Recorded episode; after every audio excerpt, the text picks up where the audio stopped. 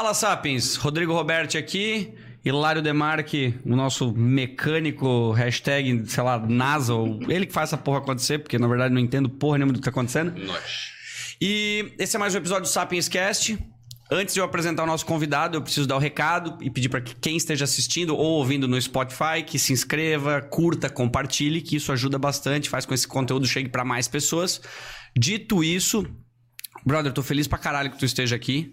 Tem mais pessoas, depois a gente pode falar sobre eles também, Pode, que estão assistindo falar. aqui a gente.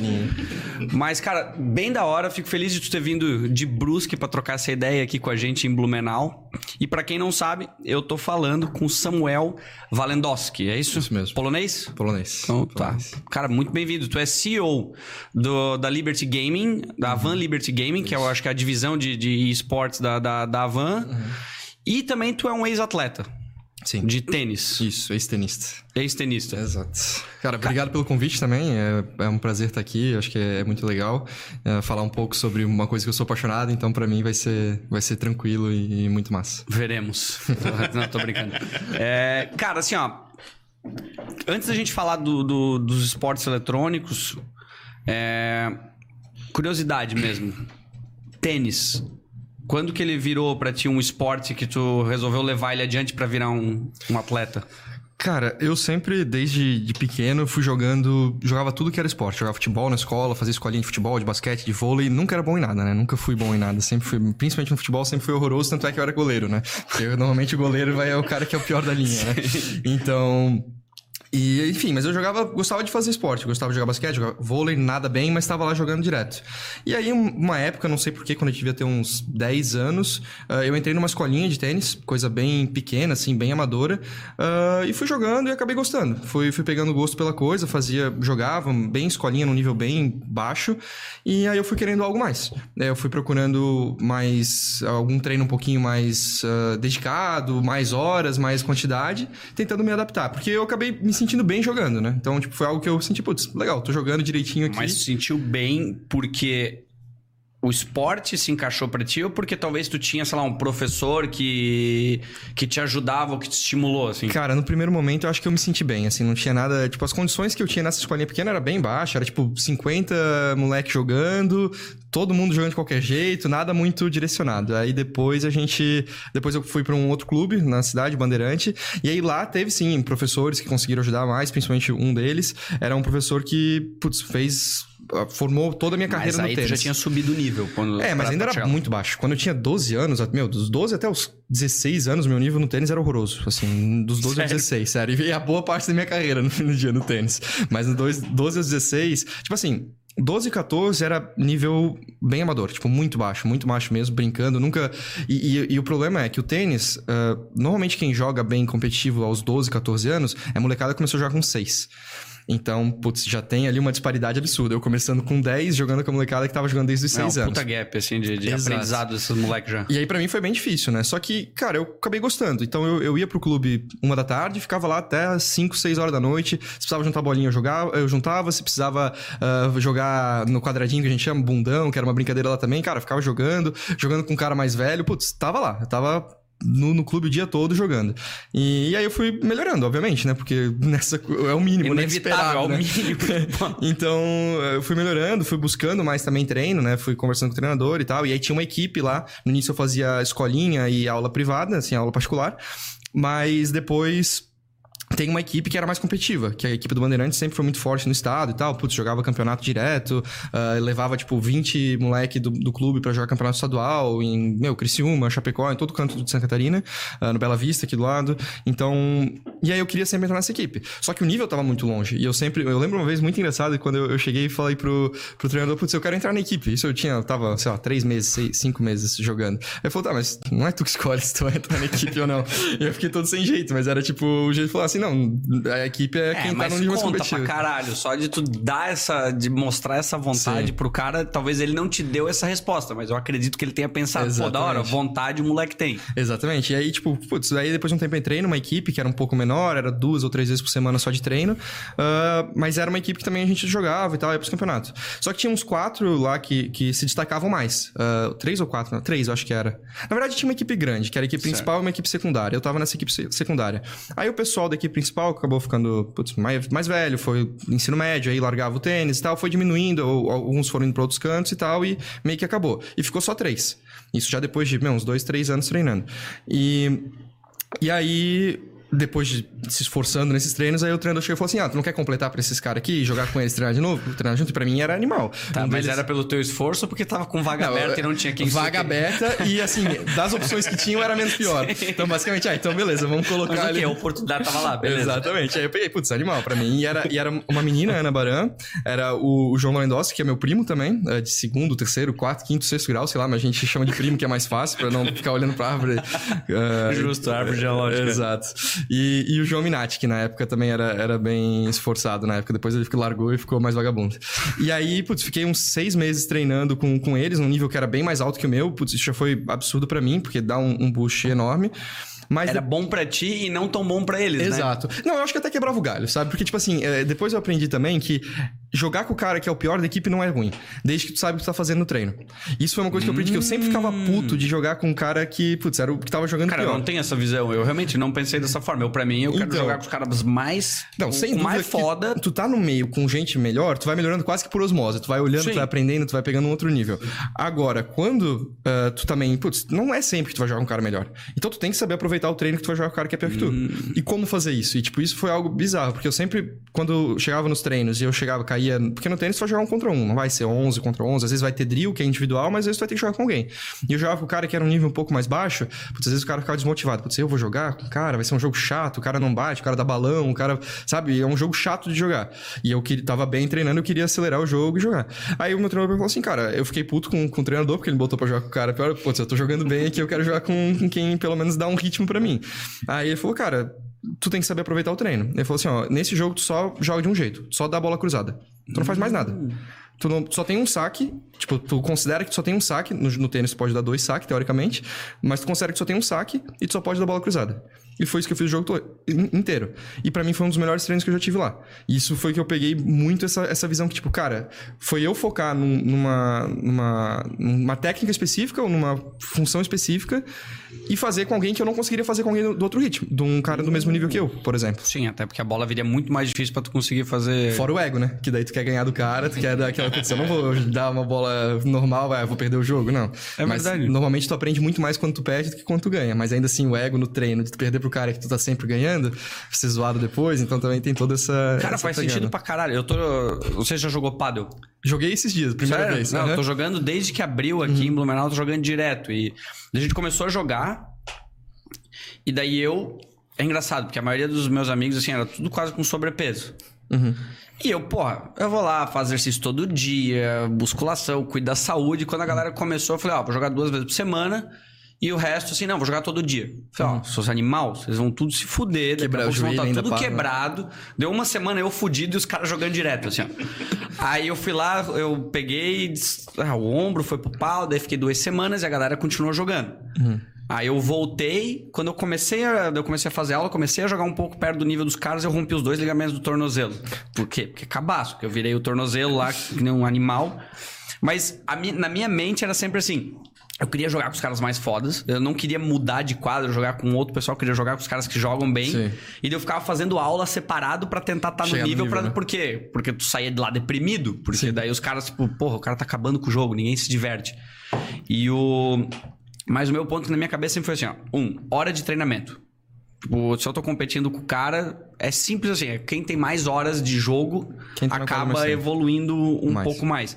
Mas isso que você me falou, eu vou, eu vou usar porque faz sentido. Por exemplo, sei lá, lobby. Lobby é uma coisa que eu tava assim, ó, não acertava uhum. tanto. Mas se eu for jogar com alguém num nível menor, eu posso aproveitar e falar, vou focar só em fazer a porra do lobby. Gostei. Pô, já valeu a pena. Obrigado pela dica. é porque, tipo assim, é questão de disponibilidade. valeu, já deu por hoje, né? Não, mas é que a disponibilidade de, de ter um treino ser melhor que teu nunca vai acontecer. E, tipo assim, às vezes não é que tu é o melhor do lugar, mas só que, tipo, naquele momento, às vezes, talvez o cara que é o melhor ali não tá no dia. Só isso. Ou não tá no dia bom, e às vezes nem ser um treino bom. Então, tipo, é, eu acho que é mais sobre saber aproveitar tipo, o que, que tem na tua, à tua disposição e se virar. Porque ali na época, tipo, eu era o único que queria treinar muito, porque na época do, do Samuel de 16 anos eu queria ser profissional. Lógico, se eu tivesse olhando para agora, eu ia falar, esse moleque nunca vai ser profissional, ele é horrível. e tipo assim, e, eu tenho certeza disso. tá, e a tua família lidava como com isso? Cara, eu sempre, assim, comecei a jogar e eu sempre fui muito teimoso em casa. Então, tipo assim, eu falei que eu ia fazer alguma coisa, eu ia fazer. Mesmo que eu ia ficar batendo boca com, com os meus pais pro resto do, do, do, do mês, semestre, ia ficar um mês de castigo. Então, uh, eu peguei, pô, vou jogar, tava estudando normal. Uh, eu ia relativamente bem nas notas, assim, peguei poucas recuperações. E, tipo, cara, para mim era aquilo, eu queria jogar tênis. Eu não queria pensar em mais nada. Tanto é que na época do vestibular, quando eu tinha 16 anos, eu não tinha a menor ideia do que eu queria fazer faculdade. Cara, eu quero jogar tênis. E aí num campeonato, e já até já passando para outro assunto, num campeonato que eu fui, a Copa Guga, lá em Floripa, tinha uma palestra da empresa, uma empresa daqui para fora. Eles fazem agenciamento de, de atletas para fazer faculdade nos Estados Unidos. Eles cuidam de todo o processo para tu ter uma bolsa e estudar fora no, exterior com bolsa atleta. Irmão.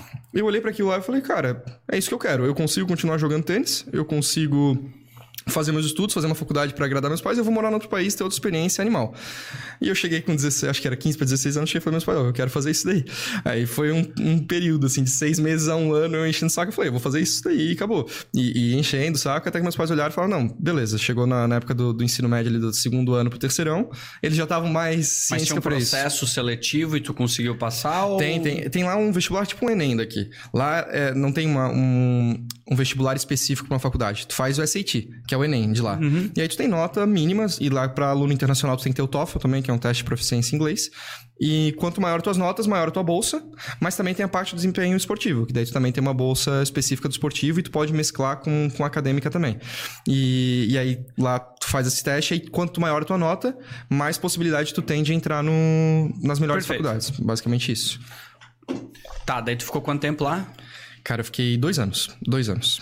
Cara, era pra ter é, terminado. Eu, assim, eu acho. Eu tenho amigos que fizeram algo similar, mas eu acho do, a minha curiosidade tá na tua percepção. Uma eu acho que é nítida que é do esporte aqui no, no, no Brasil comparado a nos Estados Unidos. É outra Ou coisa. seja, tu já vê a diferença para os caras estarem captando pessoas aqui para levar para lá, até Sim. porque tem muito mais potencial de qualidade de vida do que aqui. Uhum. Muita gente que talvez seria um puta esportista desiste no Sim. meio do caminho, porque, cara, não principalmente se tu tiver negócio, dependendo Sim. assim, a família é capaz de pegar e falar assim, ó, cara, não, esquece o esporte. Uhum. Esquece, isso aí não vai te dar não vai te dar grana o suficiente para tu viver tua vida. E então esquece e vem trabalhar na empresa. E lá também é uma transição, né? A faculdade funciona como uma transição para o atleta. Lógico, tem jogadores da NBA que poucos deles vão para high school e do, da high school vão para NBA. Poucos, poucos pouquíssimos. Mas tem muitos que vão para uma faculdade, ficam pelo menos um ano lá e depois vão para NBA. Mas tem alguns que terminam a faculdade, os quatro anos, e depois vão para NBA. Mesma coisa com o futebol americano. Tem o draft e tudo mais. Então, ele também é uma transição pro profissional. Porque o que acontece? O cara faz quatro anos de faculdade, numa faculdade boa, jogando o esporte dele em alto nível, numa puta estrutura, e ele sai de lá e ele ainda pode ser profissional, só que ele tem um degree, um, uma faculdade pronta. No pior tipo cenário, o cara vai se dar bem na vida, tipo, profissional vai de alguma uma, outra forma. E se o cara é bom, vai ser uma puta faculdade. O cara vai ter um diploma da UCLA, vai ter um diploma de Harvard, porque, tipo, o competitivo deles lá é muito forte também. Então, tipo assim, o cara tem tudo para sair de lá e mesmo depois que ele se aposentar vai estar muito bem estruturado. Então, pro atleta, cara, o modelo dos Estados Unidos é sensacional. Tanto é que os Estados Unidos é o que é nas Olimpíadas por causa disso, porque eles têm toda uma base. Quantos atletas que saem do universitário lá ganham, são medalhistas olímpicos? Tipo, são, é, não tenho dado, né? Não vou dar uma não. de monarca e falar qual é o dado, mas eu não tenho. mas basicamente é, é, é isso daí, tá ligado? Tipo, é, é, um número absurdo de pessoas que saem dali e vão pro profissional depois. Como é que era a tua rotina lá? Eu, assim, ó, eu, eu, tô, eu, enquanto tu tá falando essas coisas, eu tô pensando numa puta conexão com os. Com, Cara, tá me vindo várias coisas relacionadas aos, aos esportes eletrônicos. Lá assim. era. É, tá certo eu falar esportes eletrônicos? Vai tá, que eu tô falando tá, merda. Não, esportes, esportes assim, eletrônicos, já. tanto faz. Tá, é okay. bem tranquilo. Só o e-games que tem um, um, tabu nos esportes que não sei quem falou e-games e virou meme. Porque, tá, tipo. Vou aproveitando. Por tá. que, que não pode? Porque eu fiz Cara, essa cagada de mandar, assim, só pra explicar, eu mandei no, no negócio e escrevi e-games. Sim. E daí tu me corrigiu e falou, oh, mano, por favor, pode arrumar isso aí pra gente não passar vergonha dessa merda? tá bom? Desculpa, tipo, eu me senti muito tiozão falando aquelas cagadas assim, tipo, meio que supimpa. Dele, cara, não fala mais supimpa, que é merda. não chegou a ser esse nível, assim. Mas, mas é que o e-games. Ah, sim, valeu. É que, tipo, e-games, na real, é que games já são jogos, tá ligado? Faz sentido. E aí tu vai botar o Wii, tipo, Sabe? Sim. Tipo, já é um, um- Ah, mas tem o board games, por exemplo. Não, tem, tem. Putz, tem várias coisas que a gente pode falar tipo, desse ponto. Mas hoje o, o mais comum é o esportes. Porque a gente considera que é, um- é- é o competitivo dos jogos. Porque se tu fala e-games, não necessariamente significa competitivo. Putz, eu vou jogar jogo online. O e-games pode ser considerado um jogo online. Putz, e não necessariamente é um esporte. O esporte nada mais é do que um jogo. Pode ser online ou offline, porque o jogo, no, fim do dia, ele acaba sendo jogado offline, mas na grande maioria vai ser online. Ah, e ele é transformado numa modalidade competitiva. Vai ter uma competição, uma estrutura de competição ao redor daquele jogo. Então, nem todo game é um esporte, porque o esporte tem que ter uma estrutura competitiva. Perfeito. Tem que ter um time jogando Faz contra outro, sentido. ou um jogador contra o outro. Tem que ter uma estrutura competitiva, tem que ter um torneio. Basicamente é isso. Essa é a diferenciação. Tá bom. Entendi. isso- Não farei mais. tá, mas vamos lá. Onde é que a gente tava? Rotina. Rotina dos Estados Isso. Unidos. Tá. Cara, lá eu achei absurdo. E era muito engraçado porque, tipo assim, eu era lá um estudante atleta, então eu tinha obrigações, eu treinava literalmente todo dia. Então todo dia, da, acho que era das duas até as seis horas, eu tinha treino. Tipo, isso era treino obrigatório.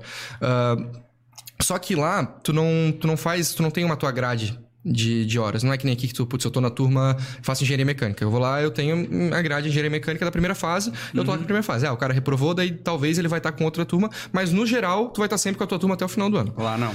Lá não. Lá, por exemplo, assim, eu tenho. Meu curso era, era comércio exterior. Era. Como é que era? International Business, basicamente.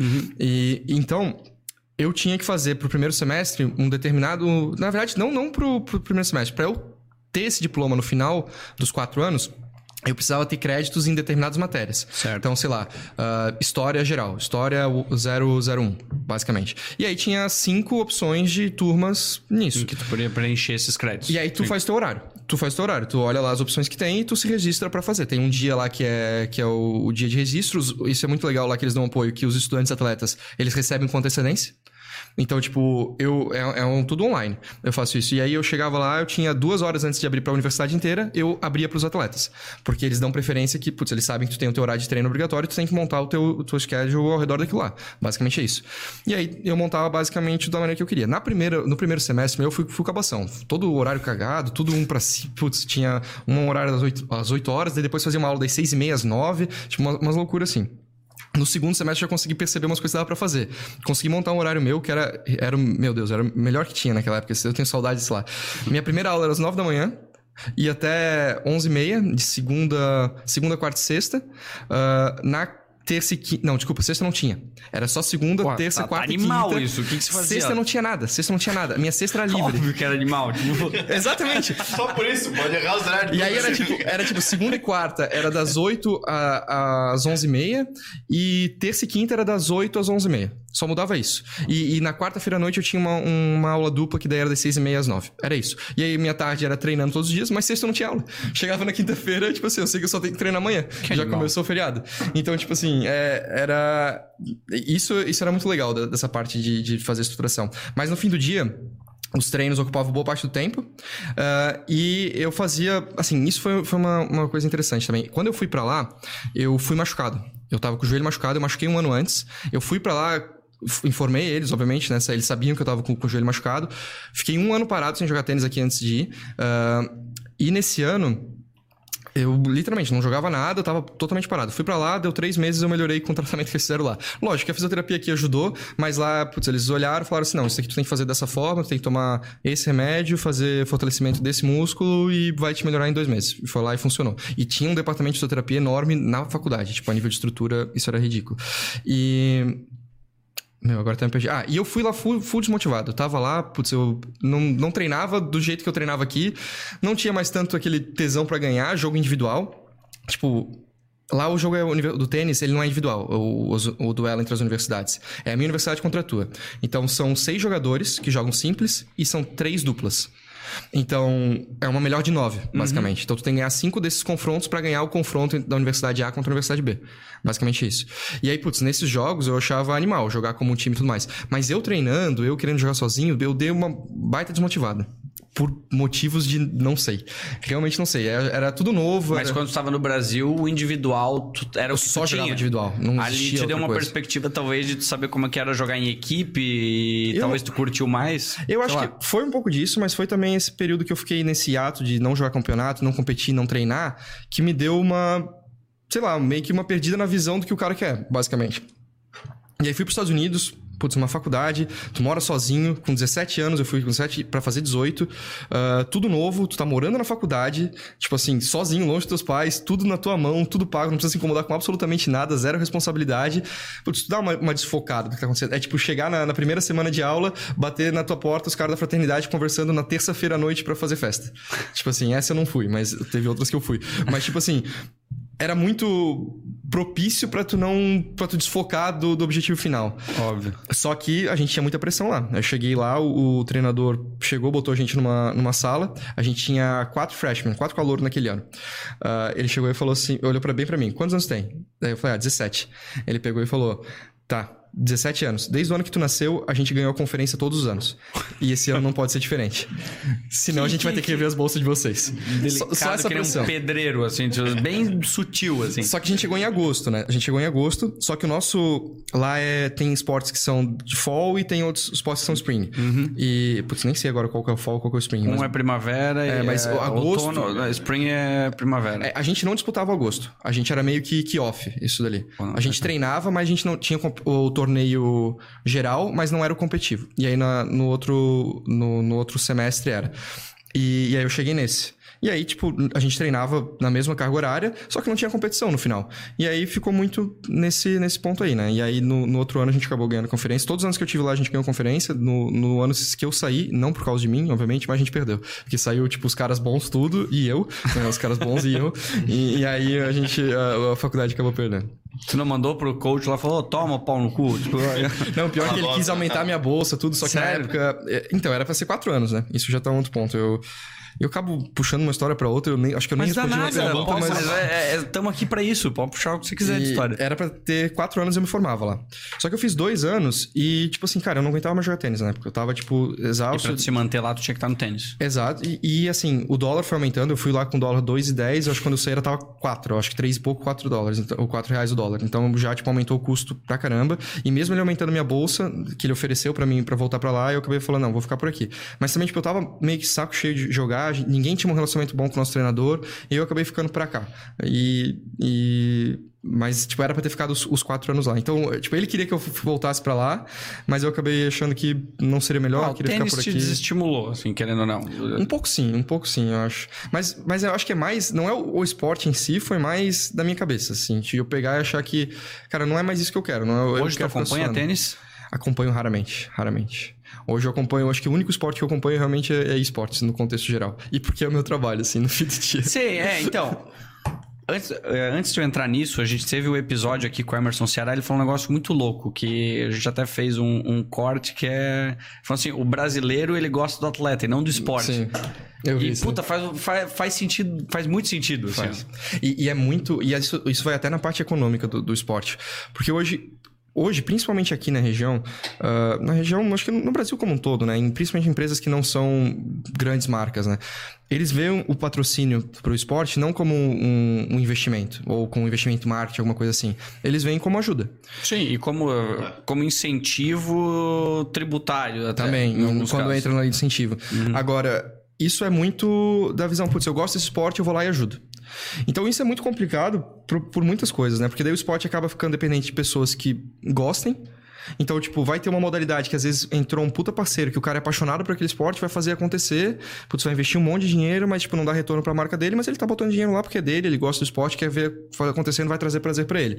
Mas no fim do dia não é vantajoso pra ninguém. Porque quando esse cara acabar, ou secar o dinheiro, ou ele falar assim, cara, deu, não quero mais esse dinheiro, ou ter alguma decepção com o esporte, ele vai pegar e vai Aham. cortar o investimento. E aí como é que fica ah, o esporte, aquele esporte em específico, né? O desenvolvimento desse esporte, eh, a estabilidade desse esporte no Brasil. É extremamente complicado. E o Brasil, às vezes, acaba sendo muito do atleta. O Guga, quando tava despontando, meu, tênis, tênis, tênis, tênis. É. O Guga não tem mais nenhum Guga. Anderson. Silva no UFC. Ayrton Senna na Fórmula 1. Ayrton Senna. É, é muito assim, o interesse vai conforme tem um cara bom. E, mas ele, assim, o brasileiro gosta do cara, do atleta que vence. Aham. Boa. Porque pega o atleta que perde, Tu o vê o brasileiro vai meter bola. mano, costas, quebra né? a porra Exatamente. toda por causa do, do, Exatamente. do time, por exemplo. Não, tinha um, um tenista, por exemplo, o Thomas Bellucci, cara. e Isso nessa época eu tava acompanhando bastante. O cara, putz, ele era muito instável, isso sem dúvida nenhuma. Muito. Eu, eu cheguei a acompanhar um período, né? Cara, tipo, tinha jogo que ele ganha, quase ganhava do Djokovic, que tava, tipo, top 2, top 1 do mundo, e perdia pro, pro um Zé da esquina ali no, no, no outro lado. Cara, ele é. Nossa, e lógico, putz, é um atleta. A gente sabe que vai ter picos e que, putz, quanto melhor, mais estável o atleta, melhor ele é. E, tipo, é passível de crítica isso no contexto geral. Só que, cara, ele era literalmente. Criticado de uma forma que, cara, esse cara é um inútil, o que, que esse cara tá fazendo? Pô, o cara tá quase ganhando do Djokovic, tá ligado? Fez um puta jogo. E, tipo, a galera. Putz, o cara é top É 30 foda. do mundo. Cara, top 30 do mundo no tênis não é qualquer um que chega lá, cara. É, a Quanto- galera não quanto- entende essa perspectiva. A perspectiva é, tira o Guga, pau no cu. Agora, ou você é igual ao Guga ou você é um merda. É Exatamente. muito foda isso. E, e é muito imediatismo também. Eu quero que tu chegue ganhando. Eu não quero ver, tipo, todo o processo que tu tem que perder alguns jogos e... Tipo, é, uma coisa que eu, eu sou muito da continuidade. Principalmente quando eu comecei a fazer cursos de gestão esportiva, principalmente voltado ao futebol. eu, tipo, eu sempre pensei muito nessa questão de continuidade. Por exemplo, um trabalho do treinador, por exemplo. E eu achei engraçado uma coisa que meu pai falou essa semana. O, o Brusque tava na, na semifinal contra o Havaí ah, e, e perdeu. E aí eu, eu, eu, passei, eu nem tava acompanhando, eu passei na sala, meu pai tava assistindo, ele falou, ah, o Brusque não vai pra final agora, já tava todo. Meu pai não, meu pai caga pra futebol, meu pai não quer saber nada. Mas, Mas o Brusque, Brusque- Ele, ele acompanha, ele acompanha. E, e, tipo assim, acompanha quando tá ganhando. Quando, é, quando tá perdendo, ele meio que some um pouquinho. E aí ele pegou e falou assim: putz, ah, tá, tem que trocar esse treinador, já deu pra ele. Eu falei, porra, o cara subiu da série D pra C, subiu da C pra B, chegou na semifinal do Catarinense, perdeu a semifinal do Catarinense, tem que trocar. Por, por quê? Porque tem que trocar, tem que dar uma mexida, né? Uma mudada, uma coisa assim. Pô, o cara tá fazendo todo um trabalho, mas, tipo assim, não, não se vê o contexto, o planejamento. É muito tipo assim, perdeu o jogo. Muda, troca, É, faz é um uma coisa, não quero é um mais, hábito, cansei. Porque é muito louco isso pro, pro futebol. Bom, eu sou um imbecil em futebol, tá? Mas eu vejo Somos. assim. Por quê? Porque é uma consequência da pressão do público, porque o público tem muito poder Tem no bastante. curto prazo, por quê? Porque o financeiro é, eu preciso desses caras felizes. E eles influenciam na operação. Tu vê, era o Liverpool, acho que era o, o Alex Ferguson, não era? Uhum, Ficou 19, 20, sei lá quantos anos no. Liverpool ou Manchester United? ou, é, Acho pode é- ser é Manchester United, United. é. É, eu sou. Ok, Vai. era um. Ok. Mas, assim, ficou. Olha o tempo. Aqui o cara fez uma coisa, o cara não tira, porque senão. Não tem continuidade. Os caras vão depredar a porra Mas toda. isso é culpa de erro de gestão, erro de gestão total. Porque assim, por mais que influencie a torcida, é, um é cultural, obviamente, a gente sabe que tem essa pressão, mas ao mesmo tempo é, é falta de pulso firme e não só pulso firme, mas a gestão aqui no Brasil, ela é cíclica. Então, tipo assim, o cara vai ter que passar por um crivo depois dos do vai passar por uma eleição de presidente do clube. E ele sabe que se ele for não ganhar título naquele período que ele tá lá, vai chegar na eleição e vai ter trabalho pra se reeleger. Mas isso que eu acho que é a cagada. Porque isso por é ser uma uma das, eleição, né? por ser um clube. É. Eu, minha, minha opinião, porque se é negócio, se tu bota o cara ali pra ficar quatro anos, cara, é um incentivo pro cara cagar pro negócio Mas pra é quem que vai tá. assumir depois. É- é- por quê? Porque é eleição. É, isso, mas é são duas político coisas. mais acima de, de business, por exemplo. é muito de onde a gente quer chegar. Por exemplo, o modelo de futebol do mundo, principalmente, mas principalmente Brasil, Europa, ele é muito de clube. O modelo dos Estados Unidos, ele é, é empresa, ele é franquia e tudo mais. Só que são culturas totalmente diferentes. Porque, como a gente pode pensar assim, o clube, ele tem um papel social no Brasil, historicamente falando, diferente do que ele tem nos Estados Unidos. Os Estados Unidos, eles foram criados como um negócio. Foi desde o início uma franquia. Então tu sabe que é uma empresa, o cara tá fazendo lá, mas normalmente as franquias são o quê? Regionalizadas. Então é tipo, sei lá, o Los Angeles Lakers. Galera de lá vai torcer pra esse time. Tá perdendo, tá ganhando. Chicago Bulls com, com o Michael Jordan ganhou na época do Michael Jordan. Depois disso não ganhou mais nada. Vai ver o, o- a marca que eles têm lá, é absurda. Então, sempre foi feito como um negócio regionalizado, mas sempre foi feito como tratado de uma forma de uma empresa, tem um dono com, com acionistas, etc, e tem que dar resultado financeiro, mas também tem que trazer pride pra cidade e tudo mais. É isso. Isso é o, o esporte no- nos Estados Unidos. No Brasil e em outros lugares, o clube tem um contexto totalmente diferente. Ele é uma comunidade, muitas vezes. Ele é uma sociedade que, ah, putz, a gente fez isso porque era um clube de operários. É, é um clube de imigrantes. Ele, ele tem um contexto social, histórico diferente de um, de um time de lá. Então, ele, por um lado, ele faz sentido ter essa asso- associação, porque foi quem construiu. Então, putz, quantos descendentes de caras que fundaram aquele clube estão Sim. ali? Só que o grande ponto é, chegou num tamanho o, o futebol no Brasil, principalmente no mundo todo, que já tá num, num nível que tem que ser tratado como um negócio certas coisas. Não dá pra ficar só no amadorismo. Só que isso não impede de ter uma eleição e ser tratado profissional. O Real Madrid é um grande exemplo disso. Inclusive, eu li o, o- livro deles recentemente, que é Como o Real Madrid gera valor. Como, o que, qual que é o diferencial do Real Madrid. E eles lá têm um presidente. Lógico, o presidente tá sendo reeleito nos últimos... Agora entrou... Eu esqueci até o nome dele agora, mas é um cara que entrou lá e tá fazendo um puta trabalho. Só Sim. que eles têm o presidente e eles têm toda um- uma estrutura administrativa do outro lado, com CEO e etc. Mas a variação, a equação, ela, lá eu acho que ela é um pouco digamos, a equação é a mesma, mas no Brasil, o peso entre torcedor, entre gestão, entre política, é, é diferente de lá. É o, o cultural, comportamento assim, é, que é o que tu falou, o fator Sim. cultura, talvez, acho que pode influenciar. Mas, mas isso também é de governança no fim do dia, é da maneira que, que é estruturado, por exemplo, um contrato social de um clube, como, como que isso é feito, como que é feito as eleições, como, como que isso é decidido, se tem transparência ou não. Porque se tem transparência e, e tu tá votando, o que, que tu tem que fazer? Tu tem que olhar o que, que tá sendo feito, como que tá sendo gasto o dinheiro que tá vindo ali, de que forma, tá sendo de maneira responsável, não tá? Então, transparência, responsabilidade fiscal e responsabilidade financeira no fim do dia, pro clube brasileiro, é o primeiro passo, e é um passo essencial. E algo que deveria estar acontecendo já em, em num movimento muito mais forte. De, disso ser cobrado pelos torcedores, pelos associados, trazer eles para dentro dessa, dessa, dessa administração no fim do dia, né? Pra eles acompanharem. Tem clubes que estão fazendo esse trabalho. Eu, eu, eu sigo um cara no Twitter que eu nunca ouvi falar, tipo, nunca tinha visto antes, mas é um, acho que é Fábio. Ele tá fazendo um trabalho muito legal no Havaí de transparência. E eles, ele tava numa chapa tentando entrar, acho que eles não se elegeram, mas, tipo, ele tem toda um, a parte de contro, controladoria de clubes de futebol. Eu acho isso absurdo de, de bom, assim, que tem que ser feito, tem que ser feito de uma maneira mais prática. O Atlético Paranaense é um grande exemplo da maneira que, que eles lidam. É o mesmo presidente há muito tempo. Lógico, tem muita influência lá de o cara se manter e ter um peso, tem pressão em cima dele, tem. Mas ele é um cara que ele é chega e fala questão assim, de ó, tempo também. Vai ser feito dessa forma, vai ser feito dessa forma. Tipo assim, o Atlético Paranaense tem um projeto de ser cam- campeão mundial? Tem. Vai demorar um tempo? A gente tem os planos passo a passo. Putz, pode não funcionar, pode funcionar. Mas a gente tá trabalhando com essa, com essa visão. E a gente nunca vai gastar mais do que a gente tem pra ganhar, a gente vai manter um estilo de jogo nosso, a gente vai trabalhar em cima disso, a gente vai investir em estrutura, vai investir em, em equipe. E é isso que eu vejo como um trabalho de longo prazo. E eles têm uma torcida bem fiel. Porque eles fazem esse trabalho de, de construção De, internamente e até de valores. educação, né? Do, do- Exatamente, exatamente. Então eu acho que é mais um problema de gestão e de profissionalismo do, do pessoal, de transparência, de tudo. É mais, no fim do dia, é gestão. É de ter uma gestão profissional e as pessoas investirem, principalmente os presidentes dos clubes, investirem em uma gestão profissional. Isso que é o grande fator, sabe? Concordo. Eh, tem o fator tempo também, porque nada vai ser imediato e tá alinhado o ideal e o propósito. Porque o foda é, é o que eu falei, daí o fato de eleição e Uhum. de chapa e de briga. Porque daí, esse pra mim é um problema, porque daí o, o- os valores, o propósito também, né? e as definições, o planejamento estratégico, ele pode acabar simplesmente ali. por questões de conflito de, transição. interesse pessoal e político de cada. Mas, não, a gente tá aqui confabulando. Tu entende mais dessa porra do que eu, mas... Não, futebol eu já entendi, eu entendi mais. Hoje em dia eu só dou opinião, basicamente. Tá, e esportes eletrônicos, quando que entrou na tua vida? Tu já jogava nessa época, quando tu estava morando nos Estados Unidos? Tu tinha Não. alguma relação com jogos eletrônicos? Cara, com e- esportes eletrônicos? Não, jogos na época. Não, jogos. jogos em geral, né? Cara, eu jogava antigamente na época do, do, do- do ensino médio no, no Conso. A gente tinha uma lan house ali perto, que a gente às vezes matava a aula. Na, a gente tinha aula segunda tarde. A gente ia almoçar no centro, né? Aí eu pedia almoço pro centro, né? dinheiro pra almoçar pros meus pais. Aí pedia 20 reais, o almoço era 10. As outras, os dois 10 reais a gente gastava na clans e ficava, matava a primeira aula, que era de matemática. Qual, qual lan house? Na Na Clans BR, na Eu era patrocinado. Eu joguei no CBR, É. joguei no time da Clans BR de Blumenau, joguei vários campeonatos pela Clans BR. A primeira aula- Esse que deu essa merda em Curitiba Que deu- foi... foi da Clans BR. Eu conheci Pô, o Renan, BR o Nienio, todo Não, mundo. E era algo enorme aqui na, na região. Porra! A Clans BR era o, uma potência. o shopping aqui teve uma época que era gigante.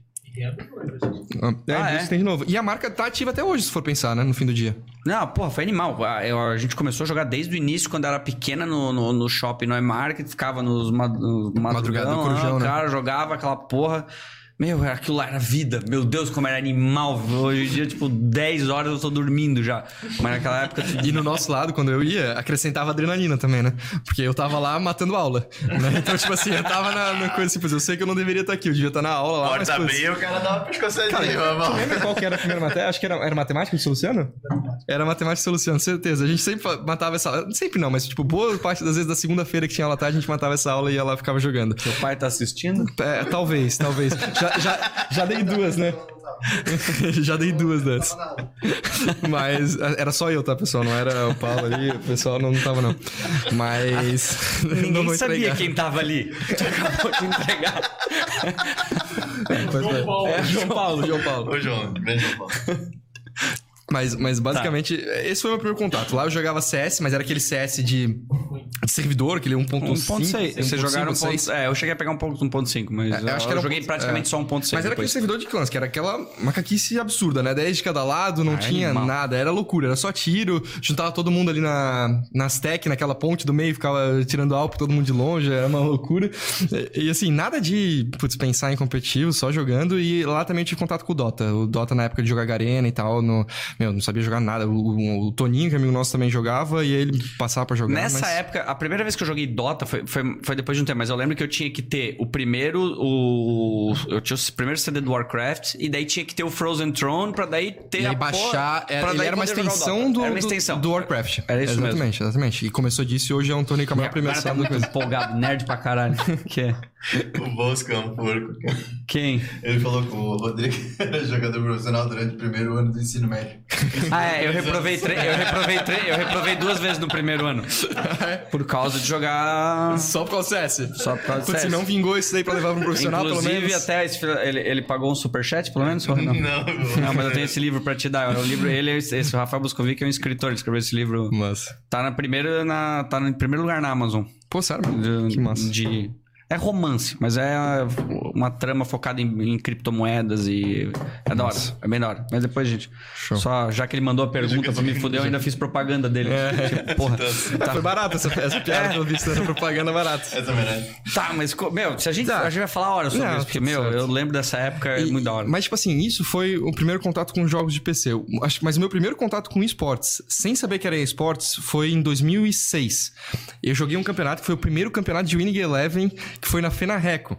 Eu lembro muito bem. no- cara, o Winning Eleven. da Fernareco tinha um campeonato, tipo, tu tava jogando aquelas TV de tubo Sim. e os caras comendo marreco e nas mesas de Não, madeira. não, não assim. foi durante a festa do Marreco. tá, esse- Mas foi no ambiente lá, né? não, não, não era trajado, né? Só podia jogar com o time Eu- da eu Alemanha. Era só visualizei- Bayern de Munique, era só...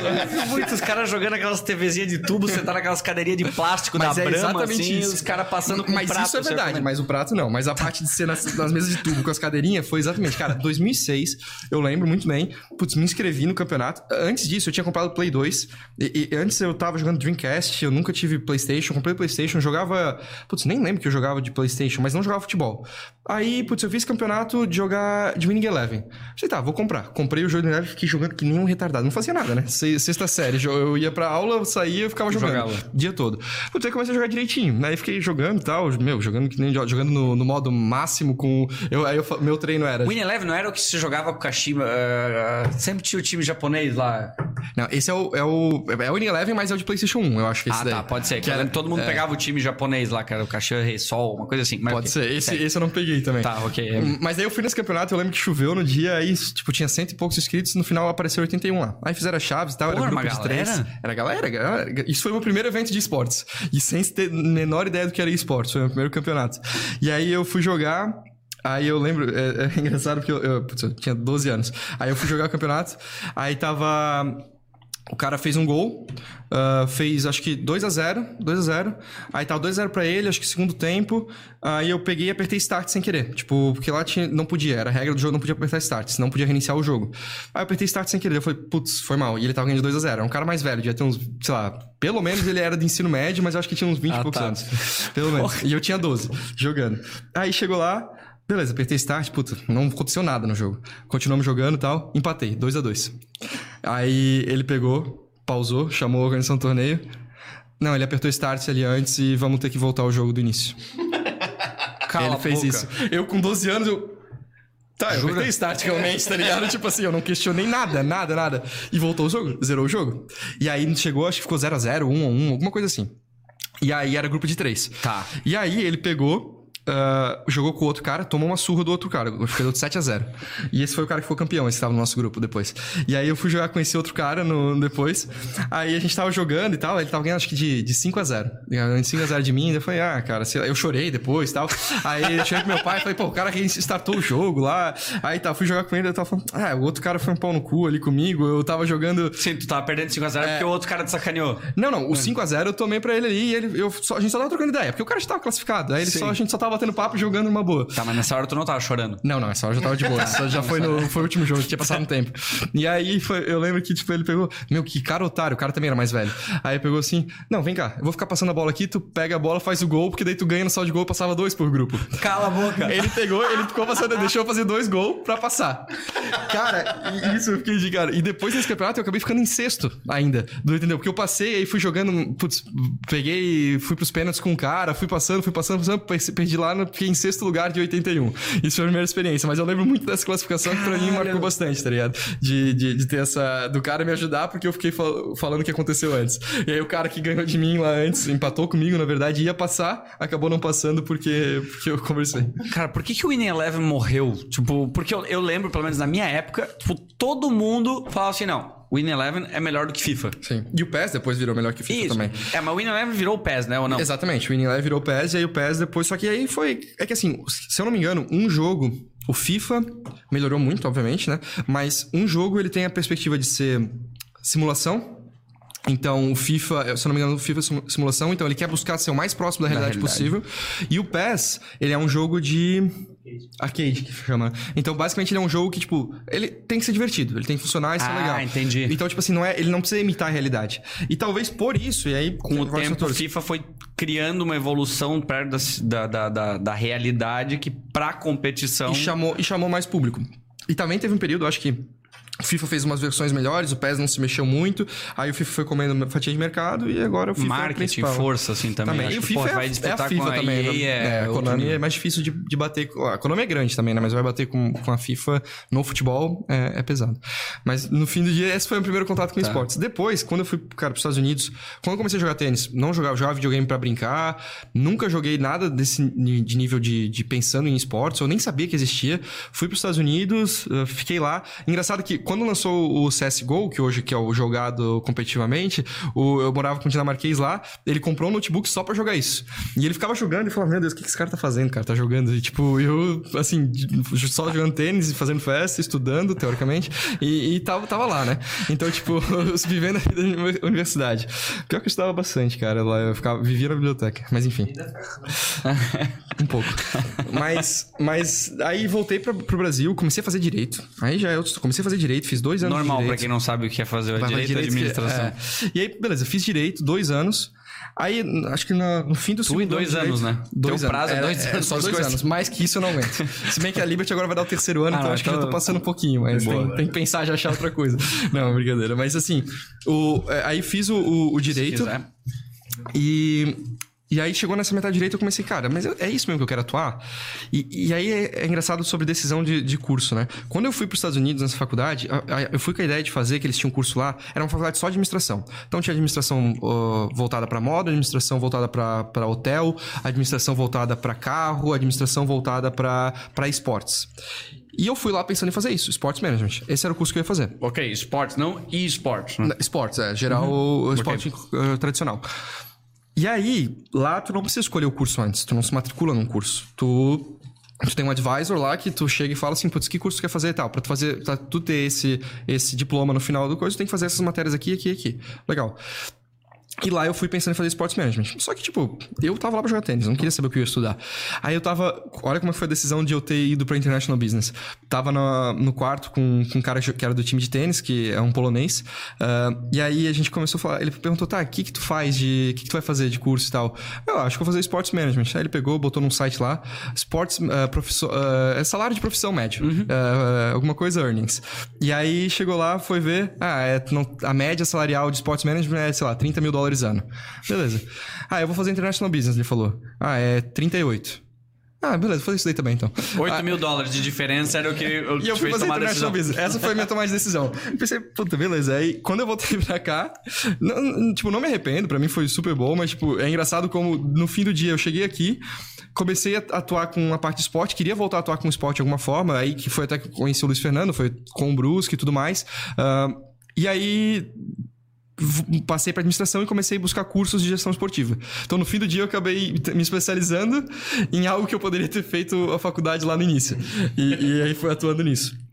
Ah, mas não tem Por mais. Talvez tu tivesse feito o caminho era outro, talvez tu não chegava Talvez não no tava fazendo dessa forma, talvez tava trabalhando com outra coisa lá, nada a ver. E... Exato. Mas foi nesse, num dos cursos de especialização. Daí, beleza, fiz dois anos de direito, troquei para administração, consegui validar um monte de coisa do curso de direito e também da, lá dos Estados Unidos. E aí, em dois anos, eu me formei também. Dois E- anos. Dois anos. três, tu tinha abandonado. É, o Justo. número, o número mágico. e aí, eu, eu- de lá, eu comecei a fazer esse curso durante a faculdade ainda.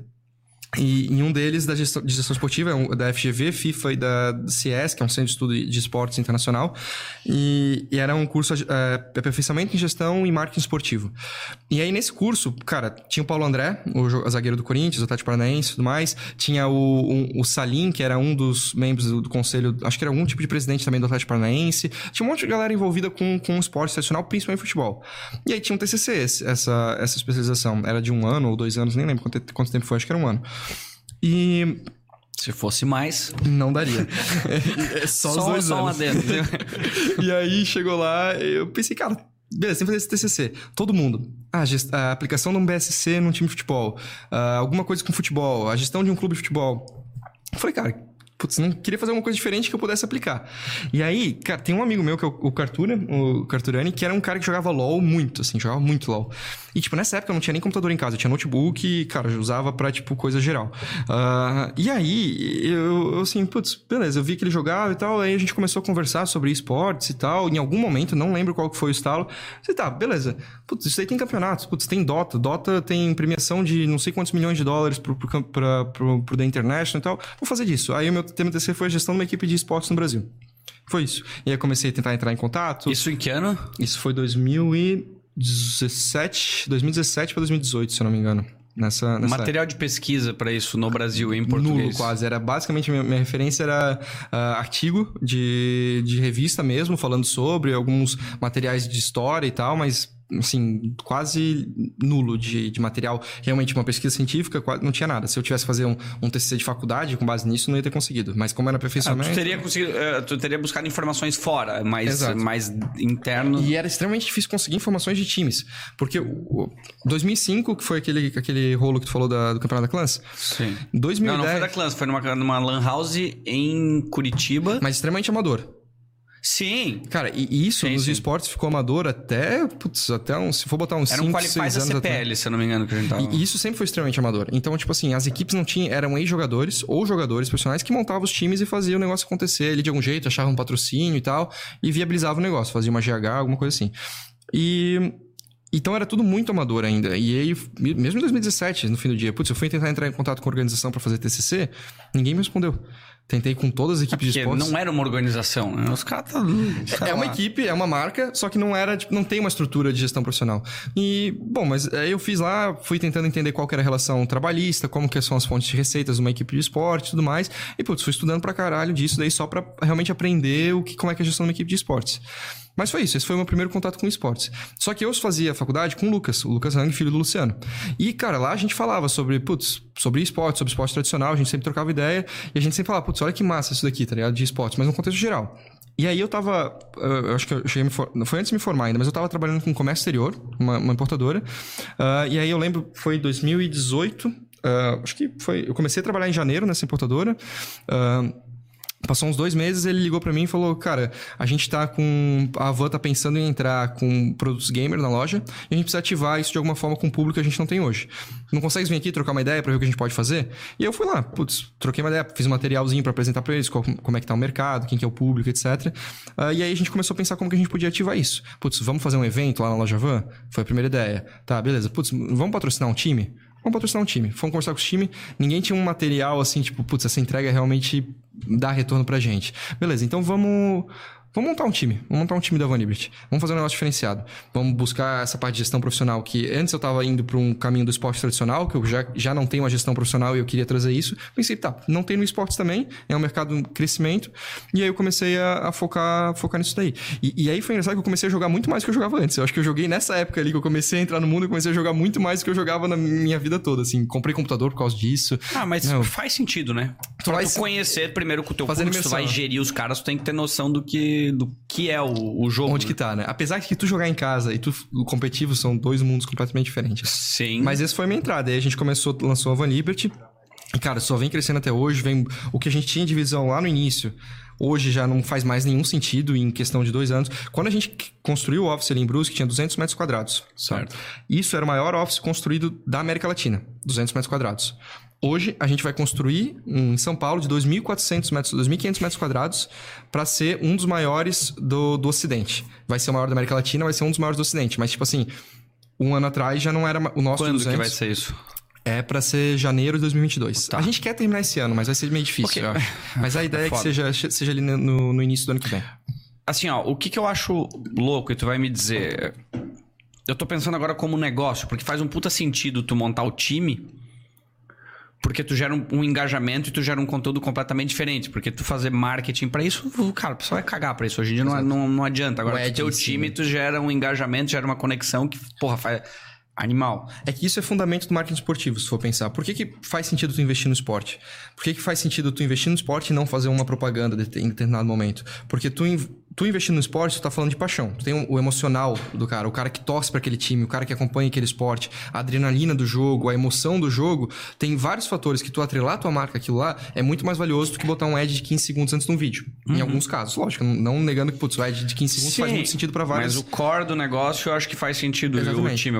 Então, na estratégia do marketing esportivo, tu ter um time, tu ter torcedores, tu apoiar um time que tem diversos torcedores é muito valioso para a marca. Então, é esse que é o grande a grande chave de tu investir num, num esporte, numa modalidade, num, num clube que tem torcida e tudo mais. Mas nos esportes eletrônicos, curioso mesmo, assim, hoje ele, ele faz sentido como do- duas ideias, por- como eu tô vendo, tá? Tu, Uhum. tu me corrige, mas hoje eu não sei se ele é um puta negócio rentável, ele é uma- um investimento pro Totalmente. futuro que eu não sei qual que é a grande eh, receita dele pra ele parar de, em pé, Uhum. mas ele alavanca muito o resultado da outra operação. Da operação disso, eu vendo eletrônicos dentro da operação nova faz sentido. No nosso Eu tô- caso, total. No nosso caso, total. Mas hoje tem muita equipe que não tem essa, essa, essa, essa, essa virada com, com uma loja, por exemplo.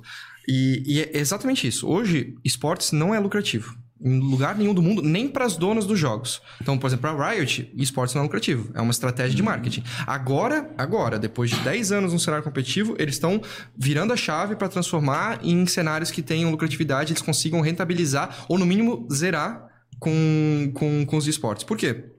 Que até então era investimento da marca para atrair mais jogador. Putz, eu tenho um campeonato mundial com uma Pra tu premiação. comer de... o share de mercado e depois tu Exatamente. descobrir. É, mesmo- Porque como que eles ganham dinheiro? Eles ganham dinheiro com skin. Dota, LoL, CS ganham dinheiro com skin, porque o jogo é gratuito. Uhum. Então, tipo assim, essa é a fonte de receita. Quanto mais jogadores eles têm, mais. é, é, se eles mantêm ali os 5% de pessoas que monetizam isso dali, tá ali. Então, quanto maior. Se eles conseguirem manter os 5%, quanto maior a player base, mais eles vão faturar. É, conta share, é muito. Startup ou empresa de tecnologia é muito similar, né? Tu cresce, tu, tu queima capital pra crescer o share de mercado e daí depois tu, tu E, e monetiza. as equipes estão nessa daí, porque qual que é a ideia hoje? Hoje, os esportes não são rentáveis. Qual que é, aí falando do modelo de negócio, né? Qual que é a fonte de receita de um time de esportes?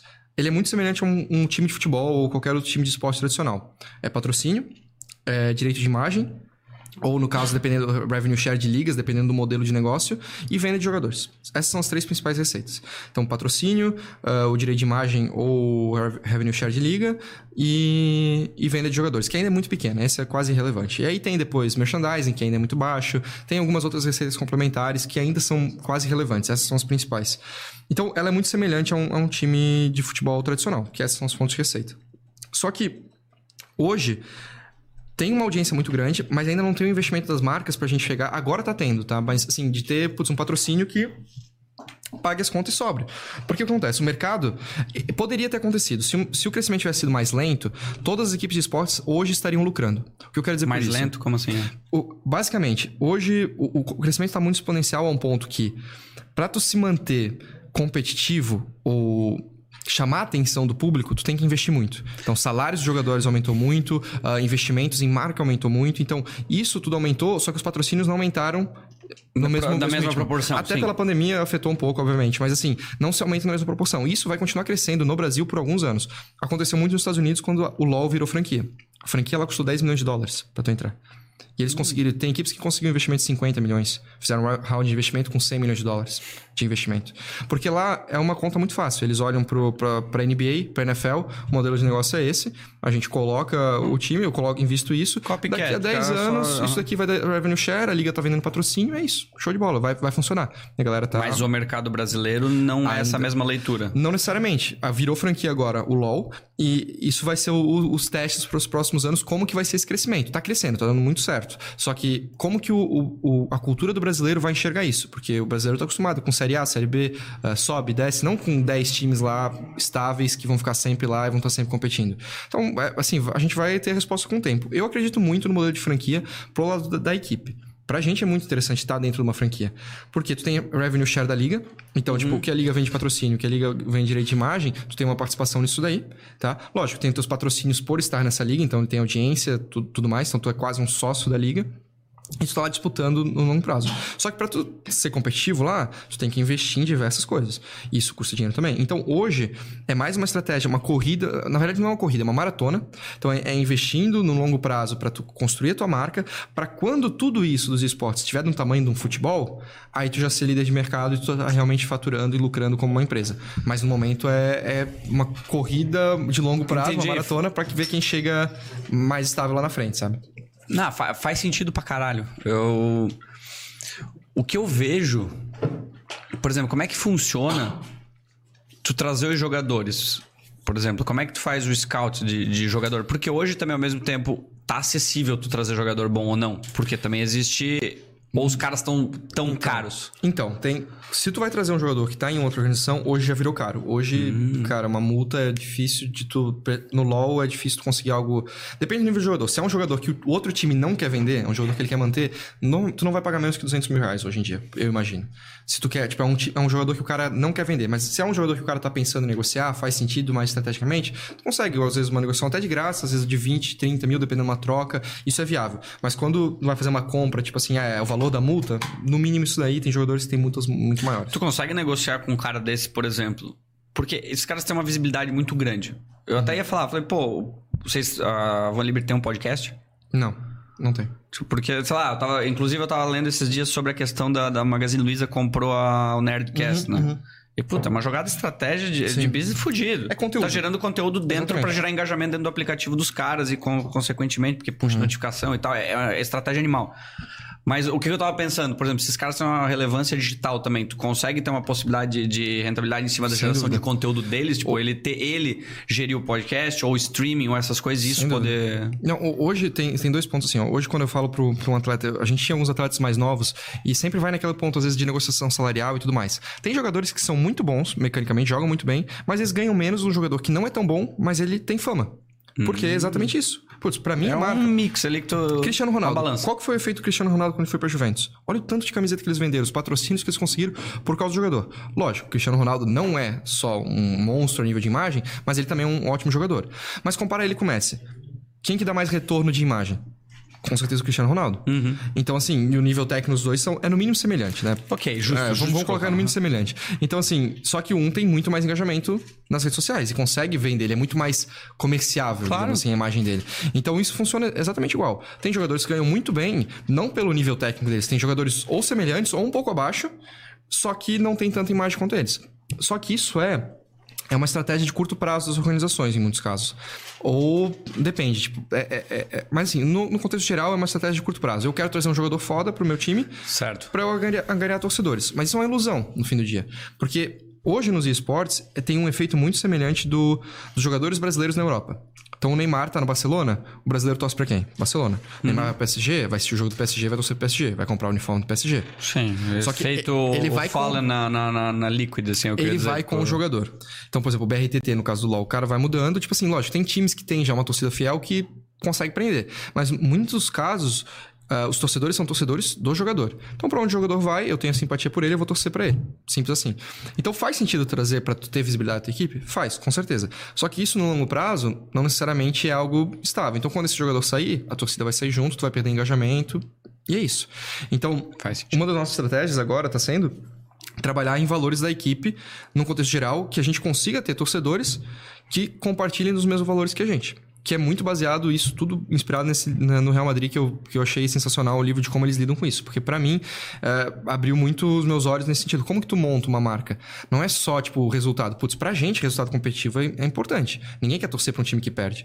Mas mais importante que isso, o cara quer torcer pra um time que ganha compartilhando os mesmos valores. Putz, eu gosto do time que ataca toda hora no futebol. Putz, eu gosto do time que ele é mais retranqueiro. Eu gosto do, do time que é só showman. Garra e tal, sim. Então, tipo assim, eu vou torcer pra um time que compartilha dos valores que eu, com os mesmo, mesmos valores que eu. Massa. Então, isso que mantém a pessoa lá. Então, não é só ganhar, é ganhar com os valores que a pessoa tem. Então, putz, se eu quero ser um time cheio de pessoas que têm respeito e tudo mais, putz, são os caras, a postura do Real Madrid, que é realmente essa sim, eu vou querer jogadores que se dedicam, são disciplinados. Eu não quero, tipo, um, um cara problema, um Romário da vida, que vai lá, vai fazer, vai fazer gol, vai ganhar o jogo? Vai. Mas vai matar treino, vai furar a concentração. E, tipo, não é criticando isso. É um não, estilo. não, eu te entendo. tá Fa- faz sentido porque se a pessoa se conectar somente porque o teu time tá com uma seleção que tá ganhando, ganhando, ganhando, na hora que perder o cara sai. Porque o, o, o driver que levou ele a torcer foi a vitória e não as outras conexões. Que isso fala muito da, da, da PAN aqui, o que eles estavam fazendo, o trabalho para criar essa identidade Uhum. de das pessoas também, a própria, o local. Por isso que eu acho que é da hora. Bom, estão abrindo em São Paulo, mas também em Brusque. Brusque vai manter. Vai, só que assim, o grande ponto pra gente nos esportes hoje regionalizar é muito complicado porque os esportes ele tá muito mais abrangente. Sem então, dúvida. É, assim, de um, de um lado, tem até um time hoje que tem uma característica no CBLOL que ele é muito regionalizado, que é a Rensga. Rensga é uma expressão de Goiás, de Goiânia, né, região, nem, nem sei exatamente, ah, mas eles estão toda com a proposta de ser um time caipira na visão deles, assim, sabe? Eles querem fazer piada, Pode ser que venda. e, e vende, vende muito bem, porque eles são engraçados, eles conseguem fazer um engajamento específico deles. Mas é uma proposta de regionalizar. Só que tu acaba se limitando um pouco. Apesar de que eles são hoje um time que tem. Eu, eu vejo zero rejeição. Então é um time que tem zero rejeição. Isso é animal. Isso é ótimo. É, Eu, eu- eu comparo eles muito com a Chapecoense, só que mais engraçado. Porque a Chapecoense era um time, principalmente depois do Ocidente também, ah, que não tinha rejeição nenhuma. Uhum. Quem que é rival da Chapecoense no Campeonato Brasileiro? Tipo, é um time underdog lá. Que, putz, se É. o cara vai lá, ganha, putz, vou torcer pro cara lá. Putz, É eu, verdade. sou, eu sou palmeirense, vai Chapecoense e Corinthians. Meu, vou adorar torcer pra Chapecoense. Agora, é Corinthians e Flamengo? Tanto faz, tipo assim, porque eu não, não simpatizo com dos dois. Só que, tipo, a Chapecoense tem uma neutralidade, tem um- uma rejeição baixa, ou quase nula. Então, a- eu vejo eles desse formato. Então, tem. Na liga tem personagens. Cada equipe é um personagem, vamos colocar dessa forma. Então, isso é importante pra caracterização da liga como um todo. Mas no fim do dia, é um, é um valor que ele tem. É uma imagem, uma postura, é um propósito. E é isso que vincula as pessoas. Só que de geografia pra gente hoje é muito complicado. Eu vejo um cenário. Lógico, daqui a, sei lá, categoria 10, de base, 20, talvez. 15 anos. Exatamente. E categoria de base e talvez ter sedes pra jogar o campeonato. Assim, o campeonato é online. Hoje em dia, na verdade, hoje tá sendo online por causa da pandemia, mas normalmente os caras vão para um estúdio, gravam o campeonato de lá e, e isso tá centralizado em São Paulo. Então faz sentido tá todo mundo lá. Agora, daqui uns 10 anos, quando a gente tiver estrutura, ah, tecnologia, tiver investimentos, por que não cada time que tá lá na franquia ter a sua própria sede? Ah, putz, a gente vai Nos ter uma terceira tem, né? em algumas modalidades, o Overwatch, se eu não me engano, tá criando isso. Na China, o LoL tá criando isso, mas ainda não é também uma, uma tendência. Hoje lá tá tudo concentrado em Los Angeles, as, as ligas principais, se eu não me engano, é Los Entendi. Angeles. Ou, no caso do CS, que são eventos específicos. Então, uma, uma hora em Nova York, outra hora em outro lugar. Mas no LoL é mais centralizado. É um estúdio, os caras vão lá. Na Europa também, mesma coisa, se eu não me engano, é Berlim?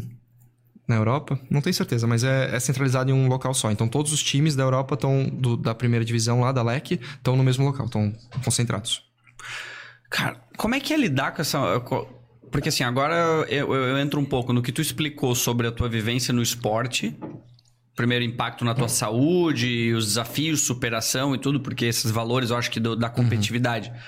Agora, como replicar? Como é que é a mente da molecada que joga? É difícil. É difícil. Esse, pra mim, é o maior desafio que tem nos esportes, cara. Tu lidar com, com, com, com os atletas, né? Porque tem assim, tem aqueles jogadores que se veem como atletas, mas não querem sair da zona de conforto e ser um atleta de verdade. Tem aqueles caras que não se consideram atleta, então ele acha que, tipo, putz, eu vou ficar jogando 10 horas por dia, vou jogar das do, duas horas da tarde até as 5 da manhã, vou acordar meio-dia. Tá tudo certo. Tipo, eu tô dando bala por aqui, mais eu tô três jogando. anos, até infartar e... Exato, mas isso afeta o desempenho também. Às vezes o cara acha, ele não quer sair da zona de conforto, então quando ele sai durante uma semana, ele pensa, putz, eu tô jogando pior, porque eu tô uma semana fazendo uma rotina diferente, saudável, então tá fazendo pior pra mim. Mas, cara, tu tá 10 anos da tua vida fazendo a rotina toda cagada, tu faz uma semana, vai ter um tempo de adaptação. Mas isso faz bem pra ti no longo prazo, tipo. Hoje as principais equipes do mundo estão investindo muito nessa questão de saúde. E no Brasil a gente é um dos pioneiros de ter um departamento de saúde e performance. A gente tem médico, nutricionista, fisioterapeuta, psicólogo e preparador físico. Uma equipe só montada para atuar com os atletas. Mas é Mas muito... o teu desafio é falar, engajar esses moleques pra fazer isso. Exatamente. Tu tem... essa percepção, tu tem essa mente. Exato. A gente tá com uma galera muito boa agora em algumas modalidades que, cara, eles, eles entendem, eles querem fazer, mas as- ainda assim, para eles, mesmo entendendo, é difícil. Porque é, é, uma- é totalmente fora da zona de conforto, é algo que eles não estão habituados e é difícil de convencer se tu não tem um case.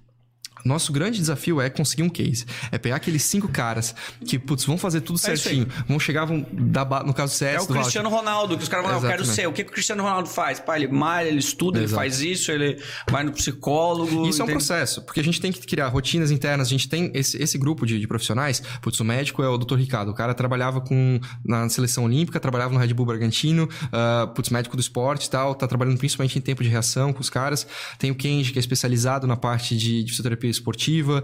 Cara, tem o, o, o preparador físico, que é o Felipe. A, a Fê, que é nutricionista. E a Ana Ri, que é psicóloga do, fute- do São Paulo Futebol. Tipo assim, cara, a gente Normal. tá com uma equipe Porra. absurda. Só que assim, esportes é uma coisa completamente fora da Aham. realidade de todo mundo ali. E não existe hoje ninguém no mundo que pode chegar e falar assim: eu tenho a metodologia certa pra transformar o cara num jogador bom. No futebol já tem. Putz, tem metodologia de sistemização de treino, tem tipo periodização de treino. Tu tem uma Mas- metodologia. É, mas ainda assim, Tem. eu acho que o teu, o teu desafio, tô su- supondo, é fazer eles terem essa noção de que assim, cara, isso aqui vai atletas. fazer tu voar, isso aqui é Exato. o mínimo pra- isso aqui vai te dar um boost fudido pra tu ser um melhor jogador. E, e por causa de outro ponto, porque é geração. É uma geração que, tipo, não tá longe da, da, da nossa aqui, mas é é uma geração que, tipo, questiona muito. Então, se tu não tem uma prova, uma evidência, tipo assim, putz, a gente sabe que, por questão de ciência e, e- e, obviamente, estudos, tu consegue saber que se tu dorme determinado tem- tem- tempo de horas, numa qualidade de sono, se tu se alimenta bem, a tua performance, teu cérebro vai funcionar melhor. E tu vai performar melhor. Mas olha pra todos os jogadores de esportes até hoje. Qual que é o jogador que tu olha e fala assim, cara, esse cara tem uma rotina de sono boa, ele tem um acompanhamento psicológico, ele se alimenta bem, ele tem uma nutricionista que faz com ele. Cara, são pouquíssimos. Então, tipo assim, num, vamos botar num. num bota, sei lá, uns 10% cuida da rotina hoje de atletas de alto nível. E aí o cara que tá começando agora, 17, 18 anos, ele vai olhar e vai falar assim: tá, mas esse cara não faz, que que eu vou fazer? É uma geração que questiona muito. Então, tipo assim, até a gente conseguir pessoas que compartilhem dos nossos valores, jogadores que compartilhem dos nossos valores, acreditem nisso, se de- saiam da sua zona de conforto pra fazer o que a gente tá oferecendo pra eles, porque a gente vai ter estrutura, putz, vai ter academia no nosso, nosso centro de treinamento lá. Não tem desculpa. Tipo, a gente vai ter. A gente dá alimentação, a gente dá moradia, a gente dá academia, a gente dá toda a estrutura pro cara treinar. Qual que é a desculpa que o cara vai dar? Ah, não tô afim de acordar de manhã. É que o foda é bem isso. Eu acho que assim, a partir do momento que o quanto ele quer, hoje é obrigatório ele seguir isso. Então, é muito difícil fazer isso. Tanto é que a gente às vezes tem que fazer mudança de jogador porque o cara não quer fazer. É. Chega e fala assim, e, e aí tem jogadores e jogadores. Tem jogadores que conseguem respeitar a autoridade, entender a questão do- de um- de uma equipe. Olha, eu tô te contratando, tu é meu atleta, eu quero que tu siga assim. Ah, mas eu não acredito nisso. Tá, então ou tu vai procurar outra equipe, ou tu vai se adaptar pra fazer isso na nossa equipe.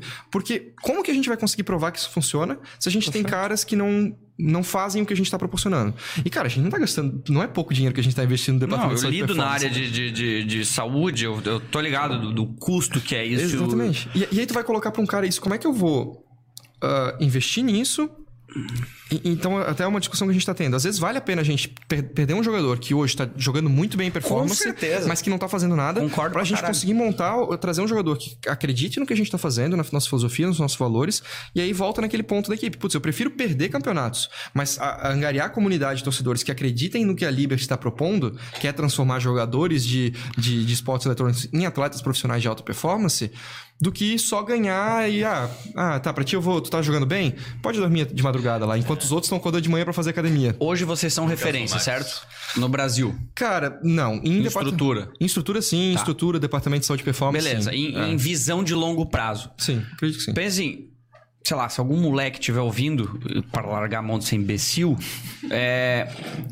Quanto tempo um jogador de futebol há 20 anos atrás aguentava em alto desempenho? Ah, caía cedo. Esses caras com 30 anos já era. Sim. Hoje os caras estão passando e estão jogando, mas é uma questão assim: qual que é o foda? O moleque hoje, sei lá, com 16, 17, que não passou talvez por, por esporte ou por competição, ele tá em alto desempenho da vida. Ele não tem uma percepção do impacto que no longo prazo vai causar os maus hábitos. Uhum, exatamente. Então é difícil tu. tu- eu, eu entendo. É difícil É tu, tu pensar assim, ó, por que, que eu vou fazer isso se hoje eu tô bem pra caralho? Se hoje se eu comer Cheetos, bola e meter um Red Bull com a Coca-Cola, não vai me dar nada. Red Bull às duas da manhã. Sim, se eu tomar uma coca, agora eu tô com um urso de gastrite É, no chão ali, mas tipo, porque eu já fiz muita merda. Mas o, o meu ponto, É e, e eu, assim, eu concordo. Acho que, cara, se, moleque, se tu não cuida disso. Eu tô pensando, eu tô querendo investir num negócio no longo prazo, eu quero que tu esteja comigo e tu cresça junto. Então eu tô pensando melhor pra ti. Exatamente. Então vai da minha que isso aqui, no fundo, vai fazer tu que tu manter o teu desempenho, sei lá, por um longo período, assim. né? E, e assim, a gente dá, a gente dá muita oportunidade pra jogadores que, cara, a gente tem um, um case muito legal que é o time, nosso time de Valorant, que, cara, são jogadores que a gente pegou no início, assim, não desacreditados, mas assim, não eram os tops que estavam ganhando tudo. A gente trouxe eles falando, cara, a gente quer que vocês estejam aqui, a gente não vai cobrar resultado de vocês, a gente quer que vocês sigam determinadas coisas. E, e eles compraram a ideia. Mais recentemente, eles terminaram em quarto no principal campeonato brasileiro, que os dois primeiros ganharam uma vaga pra Islândia que vão lá disputar. Então, tipo assim, eles são um case pra mim muito legal. Mas ainda assim, pra eles, mesmo pra eles, que são, tipo, hoje o nosso. Um, um dos cases que fizeram essa transição. Às vezes é difícil pra eles manter isso daí no longo prazo, porque é difícil de entender. E, e a rotina deles, o ambiente dos esportes, ele não. Ele não contribui com isso. Então vai Não, ter um não campeonato é- às 11 horas da noite. Aí tu vai falar, tipo, como que eu vou falar pros caras virem amanhã às 9 da manhã na academia com, com o nosso preparador físico? Ou às 10 da manhã que seja, É, sabe? e, Tipo, e isso fode, porque a rotina é o que ajuda a tu manter um equilíbrio, Uhum. porque e a porra do campeonato te tira a rotina, né? E, pô, teoricamente o campeonato é onde tá, tem que estar performando melhor. Aí, putz, se eles querem, putz, às 11 horas eu tenho que estar bem acordado. Então eu vou começar a dormir no meu dia a dia, meia-noite e meia, 11, duas da manhã, porque às 11 horas eu quero estar bem, eu quero estar disposto pro campeonato. Só que não deveria ser isso. E lógico, a gente entende algumas decisões de organizações de torneio, porque às vezes é o horário É que fuso, o público tá né, lá. Assim, tudo isso encaixa. Só que ainda assim é muito uma visão muito pequena a nível de tratar isso como um esporte. Mas é um processo, sabe? A gente tá, é a maratona. A gente tá investindo nisso. Agora, o nosso grande desafio é fazer um processo de seleção, de trazer jogadores que sejam bons. Então, o nosso, um dos nossos valores agora, que a gente está todo passando por essa estruturação, é montar sempre o melhor time. Então, a gente quer ter o melhor time disputando, desde com pessoas que compartilham os nossos valores. Então, tipo assim, se a gente precisar contratar um jogador foda, custando muito, e ele compartilha os nossos valores, show de bola. Agora, se vem um de graça, mas ele é o melhor jogador do mundo, só que ele não compartilha dos nossos valores, não faz sentido. É, é isso que tu falou, ah, quem tava aqui, o, o Marcelo Splitter, a gente trocou uma ideia sobre isso, que o, bom, o irmão dele é o Thiago Splitter, que foi, o, acho que o único brasileiro campeão da NBA. Mas a gente tava trocando uma ideia, porque eu falei daquele do, do filme Moneyball lá, do, do- animal. Que mostra os dados e tal. Ele tava comentando, falou, cara, os caras na NBA, os caras calculam. Na verdade, assim, a tua qualidade técnica é o último critério, praticamente. Eles vão analisar. Estatística. Eles veem quem são os teus amigos, como é que é o Instagram e as mídias sociais dos teus amigos, qual é o relacionamento com os teus pais. Porque ele falou, o cara tem noção até do calendário no dia que vai ter um jogo que vai cair no dia dos pais, porque se o cara tem um relacionamento ruim com o pai dele, vai impactar o jogo dele na, na- naquele jogo lá daqui a três anos, assim, ó. É um absurdo. Olha o que os caras... Ele falou, cara, o conhecimento técnico, qualquer um Chega acaba, nível acaba ali, desenvolvendo. sim. O que tu precisa é é qualidade, é saúde mental e física pro cara ter noção e, e E aí- comprometimento. É e aí- valor, é o que você tá falando. E aí tá o desafio do esporte também. Porque a qualidade técnica no esporte ainda não é algo que é adquirível, digamos assim, tipo, por uma metodologia. Não é que não é adquirível, mas, por exemplo, hoje, se tu é um jogador, eu, hoje, eu vou jogar LOL, eu jogo no Diamante, que é um nível, tipo, é, 3, é o top 3% do Brasil. Tipo assim, dos que jogam é top 3, não é ruim. Tu joga nesse nível? que- Sim, só que, tipo assim, isso, se Eu tu nem for... sei se é bom mesmo. mas- Não, tipo assim, é 3%. 3%, eu Só que fui por se esse eu- cálculo, eu Se eu for comparar com, com o jogador profissional, ele é o 0,5%. E a diferença é, tipo, eu ser um completo... É é um macaco jogando no computador, no, no computador É. e o jogador profissional. É outro nível. É o tênis. Isso. Pra mim, o tênis é um dos esportes que reflete isso. Assim, Também. tipo, que se tu estiver jogando com, sei lá, contra o Nadal e tu A for- disparidade é muito grande, porque impacta Tu não muito... devolve a- nada. É, exato. Só que, só que o engraçado é, hoje eu, eu até perguntei pra um dos nossos jogadores que eu tenho contato, ele é aqui de Blumenau, inclusive, o, o Tokers. Ah, ele foi quatro vezes campeão brasileiro e Caralho, ele veio pro nosso ele mora time. aqui? Ele mora aqui, ele mora aqui. É um Pô, convidado se interessante. trocar uma também, ideia, é. sim. E, e- e ele eu, eu- foi- é um cara que eu confio muito, troco muita ideia. E eu perguntei pra ele, cara, tipo, o cara tem uma experiência enorme nisso. Eu perguntei, hoje, tu acha que é mais fácil. ah, é- aliás, é viável pegar um jogador, tipo, do, do nível prata, que é tipo top 90%, e transformar ele num jogador profissional, tendo uma metodologia ensinando o cara a jogar, mas ele tendo uma performance, uma mentalidade de atleta, realmente? Ou, ou dá pra gente pegar um jogador que não tem mentalidade de atleta, mexer na mentalidade dele, mas um jogador que já é bom tecnicamente. Ele falou, cara, eu não vejo um cenário no qual que tu consiga trazer um prata que joga há dois anos e ainda é prata pra ele virar profissional. Ele não vê isso acontecendo. N- não é que é uma... Ele falou assim, cara, não é que eu acredito Eu que vejo seja uma- possível. Híbrido, talvez.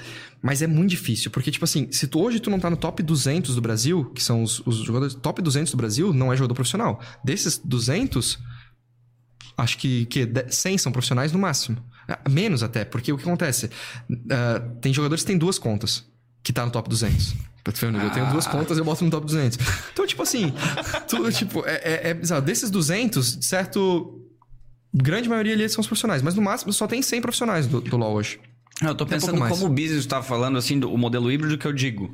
Se eu tô pensando em criar no médio e longo prazo, eu pego o cara profissional, mas eu boto junto prata pra ter esse desenvolvimento. Porque esse moleque, talvez no, no, no- É, no sim. médio e longo prazo, ele seja sustentável. O outro não, o outro talvez ele caia antes, mas ele te dá o up pra passar um pouco da técnica. Sei Sim. lá.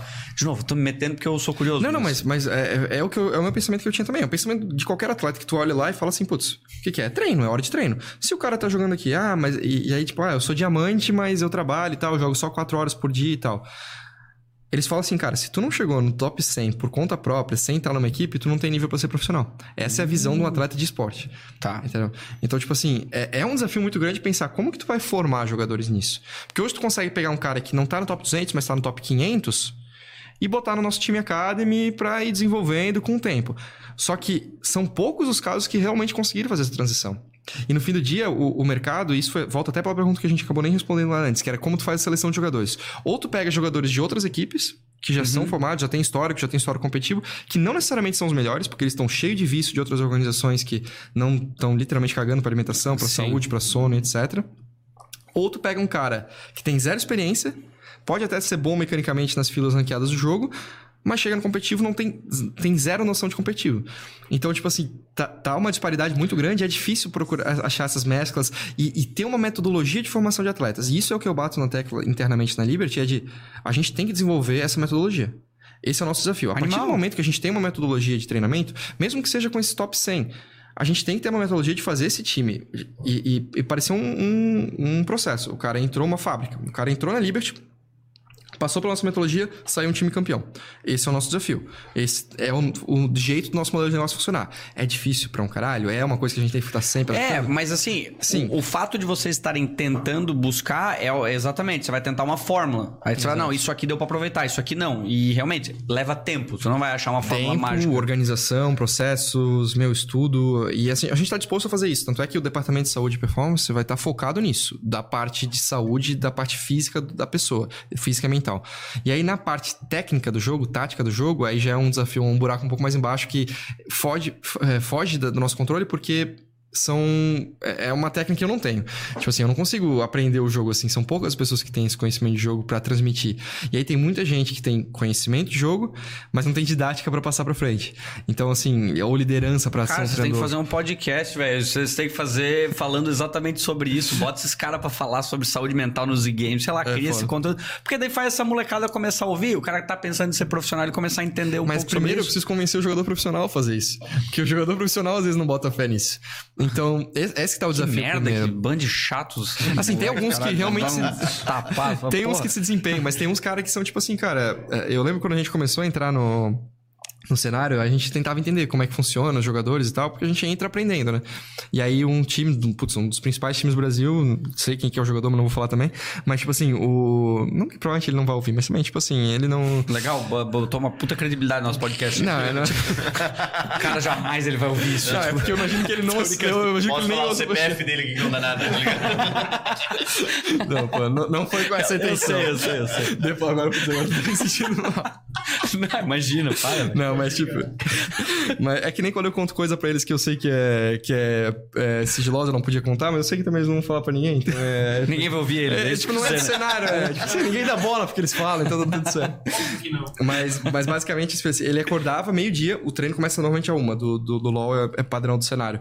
Uh, acordava meio-dia, acordava de cueca, pegava uma Pringles na cozinha, levava pro lado do computador, o treinador já vinha, já tinha logado tudo na conta dele, tá pronto, ele só sentava, pegava Pringles de cueca, camiseta. Vamos lá, vamos treinar, vamos pro treino. E esse é o treino. e assim funcionava a rotina. É que assim, em- se tá acordado antes, o um tá pensando em resultado. E o cara queria aquilo. Só que assim, não é sustentável no longo prazo. Não é sustentável. Se o cara, E quer. E, e na época, inclusive, o cara era um dos melhores jogadores. Só que, tipo assim, não tem, não tem sustentabilidade. Ele no ainda longo prazo. E outra. Eu acho que não, acho que não. Só que assim, o grande Morreu? ponto. É, é, mor- então hoje eu acho que ele, acho que ele faleceu hoje. o cara já era. mas mas o, o ponto principal é que eu acho que com o desenvolvimento do cenário, vai esse tipo de atitude vai começar a, a ser penalizada de uma maneira maior. Hoje tem uma, uma amostragem muito pequena de jogadores com qualidade nível CBLOL, que hoje é Campeonato Brasileiro no caso do LoL. Então, é difícil substituir um jogador desse. Por mais que o cara seja, tenha uma postura ruim, tenha um relacionamento Entendi. ruim com, com o time, mas ainda assim o cara é um bom jogador no fim do dia, ele é melhor do que boa parte dos outros jogadores. Então, com a maior competitividade, esse jogador vai perdendo espaço. Mas demora pra isso acontecer. Vai demorar, concordo. Exatamente. Então, eles têm que, os mais novos têm que acreditar nisso e tem que chegar naquele nível Quanto pra que cara quer tomar água? Quer que eu pegue Não, mais tá tranquilo, tá tranquilo. É? Daqui a pouco eu pego. Quer mais uma cerveja? É, pode ser. Pode ser. O João pega. Sobrou pro João. Pode pegar. O João Paulo. Tá. É, o que, que eu ia te perguntar? Quanto que movimenta esse mercado por, por, por Dizem a nível geral no mundo, assim? Tanto faz, sim, pra eu ter uma noção, por exemplo, porque LoL eu não acompanho, eu Uhum. vejo um pouco de CS e é só, na verdade, mas, tipo, Se qual me que é o, assim, ó, o esporte eletrônico, o esporte hoje que mais movimenta grana? É o CS? Cara, é difícil dizer porque cada modalidade tem um, um- um modelo de negócio diferente. Tá. Por exemplo, o LoL. O LoL, ele funciona muito como um futebol no Campeonato Brasileiro. Então, tem esse ponto. Ele é uma, eles são ligas nacionais que classificam para torneios mundiais, torneios maiores. Isso a nível de, do LoL. E além disso, a Riot, que é a dona do jogo, ela é o jogo. Então ela criou o jogo, ela é o jogo, ela muda o jogo da hora que ela quiser, do jeito que ela quiser. Ela é a CBF, no caso, então ela é a liga, ela, é, a o torneio. ela FIFA, organiza- CBF a... ela é tudo. Ela é dona do jogo, ela Caralho. é a organizadora do torneio. E também ela é a ESPN, porque ela transmite os jogos. E ela não dá direito pra outras Dá, pessoas? ela vende Dá. direito, mas ela que faz a produção. Caralho. Então, ela tem tudo no... Isso é a Riot, é o jeito que eles fazem. E pro LoL. Então, eles fazem essas ligas e eles controlam tudo. No caso do Valorant, que também é um jogo da Riot, eles mudam um pouco. Ainda é eles que produzem, ainda é eles que, que são a- o jogo, só que eles têm um formato aberto, que é um pouquinho diferente. Que ele- eles também fazem regionalizados, só que, tipo, no, no LoL é franquia. Então, são 10 times que estão lá e são esses 10 times. No Valorant é aberto. Então, a gente quer montar um time que quer se inscrever no campeonato, a gente pode se inscrever. E daí é pontuação, estilo, sei lá, surf, essas coisas que tu vai fazendo Quem pontuação ganhar pra te, pra é te estilo pro qualificar. tênis, por exemplo. Só Tá. que isso... Pontuação pra tua ATP, pra tu entrar pra... Isso, Tá. e, e o CS é parecido. O CS é, é nesse formato do tênis também. Só que ainda a Valve, a Valve meio que não que caga pros esportes no sentido assim, eles até organizam um torneio, mas eles preferem ah, terceirizar a produção. Então eu quero que, putz, é, a SL, mas digamos que tu é uma organizadora de torneio. Ah, chega pra, pra mim e fala assim: olha, ô Valve, eu quero organizar o torneio de CS aqui, eu quero dar premiação de tanto, aqui é o meu modelo de negócio que eu quero fazer, tal, tal. Tu aprova? Aprova. Pode fazer. Ah, eu quero fazer um Por isso que circuito. tem vários uh, direto, eu vejo que tá acontecendo agora. Exatamente. Antigamente não tinha tantos, agora, cara, eu Exatamente. vejo direto Blast, sei lá o que, sei lá o que. Tá Blast, acontecendo. Flashpoint, SL, Intel Master. Flashpoint acho que tá rolando agora, né? Tá, tá. Deu até uns rolos agora recentemente. É? Deu, deu uns rolos de, de alguma partida, enfim, alguma coisa de regulamento. Mas, mas basicamente é. Assim, cada um tem o seu modelo de negócio diferente. Então é difícil dizer qual que hoje movimenta mais dinheiro. Deve ter, lógico, esse dado, mas eu honestamente não sei. Só que esses modelos de negócio fazem com que, por exemplo, a o CS, tu não tem nenhum valor fixo. Por exemplo, depende da liga. Por exemplo, a- a- se, eu não me assim? engano, se eu não me engano, a Blast, ela tem alguns times que são convidados. E eles também são sócios da liga. Então eles ganham um auxílio de custo, ganham um, um revenue share, ganham uma coisa assim. Tá. Mas antigamente, a única fonte de receita que esses times Era tinham premiação. era a premiação. No caso do LoL, o LoL sempre deu um apoio. A, a Riot dava apoio para as equipes. Tá. Entendeu? Então eles davam um apoio no sentido de financeiro, realmente, sabe? Tipo, de pegar e, putz, todo ano tu ganha um valor X para as A equipes. própria Riot criou esse sistema. Tá, entendi. Porque daí é um negócio deles. Ela mantém os caras jogando o jogo dela, claro. Só que a e premiação é menor. Sim. Entendeu? Então, Mas tipo faz assim, sentido. Se é. eu tô te dando mensagem, claro, óbvio. Por exemplo, o Dota. O Dota não dá nada. O Dota não dá absolutamente nada. Só que ele tem a maior premiação de todos os tempos. Sempre, todo ano. Ah, eu lembro de ter visto notícia que, cara, o Dota era uma dos. 200 milhões de reais vai ser a premiação desse ano. Total, do The International. Mas, ok, entre todos. Mas o Entre primeiro todos. lugar ganha o quê? 100 milhões. Metade, 50%. e, e o mais interessante desse campeonato é que, isso eu acho sensacional, é que a Valve dá 2 milhões de dólares pra premiação. 2 milhões de dólares ou 1 milhão de dólares, não lembro. Mas ele dá um valor base. Todo o resto pra chegar nos 40 milhões de dólares que ficou hoje, quem dá é a comunidade. Por meio do quê? De comprar um pacote dentro do jogo que vai te dar só benefícios Tá estéticos. brincando. E tu vai. Ah, tipo, tá, ok. Sim. é o, hoje é o Battle Pass que eles chamam. Então, basicamente, tu vai lá, tu com- co- paga, acho que 50 reais no Brasil, não sei quanto é que é lá fora, e 20, por 20 ou 25% desse valor vai pra premiação, pro prize pool. E isso faz chegar no 40 milhões de dólares. Então, se eles se, se a prize pool é 40 milhões de dólares, A maior força é a comunidade. 200 Se a comunidade quiser, ela cria o próprio campeonato, praticamente. fosse- é um crowdfunding no fim do É, dia. é um crowdfunding, é bem isso. E eles têm a maior premiação de todos os tempos por causa disso. É até um sentimento da comunidade. Mas no fim do dia, pro cenário, isso não é tão bom. Porque como que eu, eu organização, time de esportes, mantenho um time de Dota? Com que receita? Que campeonato que eu vou disputar? E se eu não classificar para aquele campeonato e não ganhar patro- participação? E outra, normalmente essas premiações, 80% de jogadores. Normalmente, depende da negociação. Só a organização ganha 20%. Depende muito da negociação, depende do salário, mas enfim, assim, um, um- um padrão base é esse 80-20 Pouco. a organização quase não ganha nada, a premiação. E assim, eu não, eu não vejo problema em ter a premiação maior para pros atletas, porque isso motiva e tudo mais. Só que para isso, a gente tem que ter alguma outra fonte de receita. Patrocínio, ah, revenue share da liga. A gente tem que, de alguma forma, estar participando desse modelo de negócio. E aí a gente avalia a entrada em modalidades, em cenários, com base nisso. Putz, a Riot é franquia. Eu tenho revenue share ali, eu tenho visibilidade X, Y, Z, eu consigo vender patrocínio para isso, meu custo para manter um time de LoL é isso. Legal. Bate a conta? Faz sentido? Ah, não vai bater em nenhum dos casos aí, se fosse por esse caso. Certo. Só que assim, o que a gente bota é balanço? A visibilidade compensa no longo prazo? Eu estar na maior liga do, de esportes Brasil, mesmo que não é rentável? Compensa. E dá pra fazer rentável. Dá pra fazer, Dá. só que tu tem que pagar um salário muito baixo pro jogador e tu não vai montar o melhor time. Simples assim. Aí a questão, se, e aí que tá, se tu tem uma metodologia que consegue, não importa o jogador que trouxe certo, consegue desempenhar, é só tu achar os jogadores certos, um Moneyball da vida, tu consegue lucrar em cima disso. Só que aí que tá a dificuldade, aí tá a chave. Ter um time sustentável e que ainda desempenhe bem. Esse aqui é o, é o grande desafio.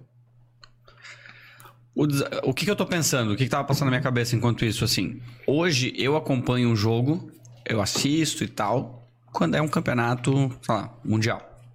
Como é que é? Eu não vejo hoje o campeonato, a Liga Nacional. Não de LoL, não- nem de CS. É um público bom? É, é, assim, hoje até é engraçado, o público brasileiro hoje é a terceira maior audiência do mundo.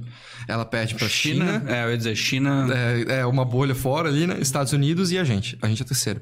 E, e tá, tá- tá engraçado, tá tendo o MSI, que eles chamam do LoL, que é tipo um mundialito. Não é um mundial, mas é um torneio vão quase as mesmas equipes, só que é no met- metade, metade do ano. E, e esse torneio, a- quando jogou o time brasileiro, a transmissão em português no Brasil tava maior que a internacional. Não era do, a do Gaulês? Não, Ou Não, não, no isso, isso, ah, no CS acontece é também no CS. isso né? é muito eu vi. comum. No CS é quase padrão, mas no, no Riot foi um marco mesmo, porque, tipo assim, no, Que caso do LoL. loucura. Porque, tipo, tava sendo maior. Então, tipo assim, a gente é. E nosso time sempre perde. O time brasileiro vai pra fora sem perde. É muito cedo no caso do LoL. Então, tipo assim, é o time que ia perder lá praticamente, mas tava Mas todo mundo galera- assistindo e a galera acompanha, assiste, tem um hype. Então, nosso público é muito forte. Os nossos números são muito Mas as fortes. empresas talvez não estejam vis- vendo isso. Não tipo, só a empresa, a empresa até tá vendo, mas tem dois pontos das empresas. Um, investimento no Brasil, a gente sabe como é que é, é complicado de alguém colocar grana pesada. E outra, o modelo de negócio não, não não é provado que nem nos Estados Unidos. Então, putz, não é que nem o cara lá dos Estados Unidos que eu sei que eu vou pagar 10 milhões nessa vaga e eu sei que ela vai estar valendo compensar. 50 milhões daqui ano que, ano que vem. Então, tipo assim, é muito arriscado pra alguém investir agora aqui. É muito. Ou tem um modelo de negócio Mas é, acertado. é com custo de oportunidade, mas daí tem que, ser, eu tenho que ter o capital disposto a investir nesse Exatamente. risco, sabendo da. da- Exatamente. E aí tem isso, e tem também. As, as marcas não sabem o que fazer. Tipo assim, putz, putz, e esportes? Legal, tá acontecendo. Como que eu interajo com o público isso? Porque é um público muito seletivo, é um público muito seletivo. É o ponto do e-games. Tipo assim, não é um público que, tipo, se tu vai chegar.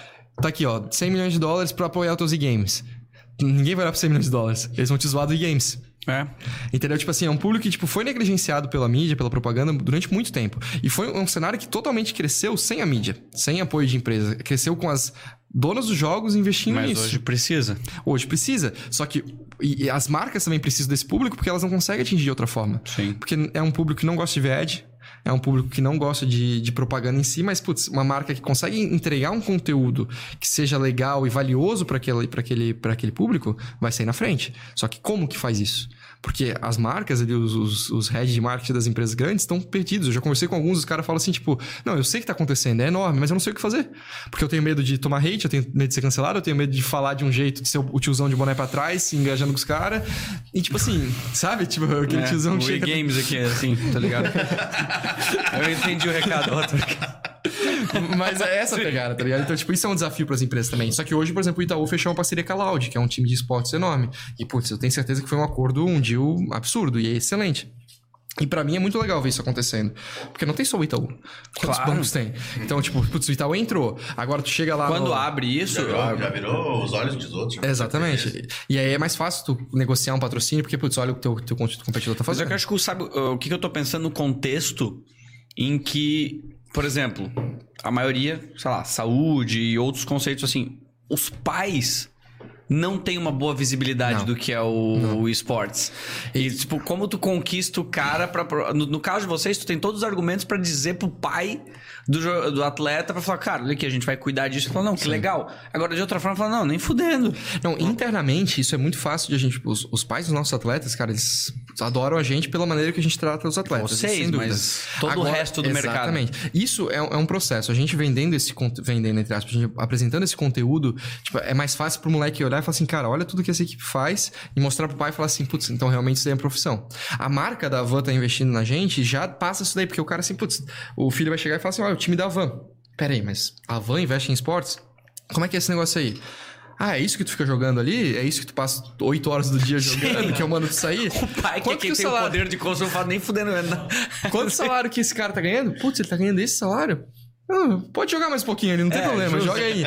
Então, então tem um pouco disso, mas é um processo. Cara, mas é uma puta conexão. Faz sentido. Sendo a van, eu entendo Ajuda. muito Uhum. o como.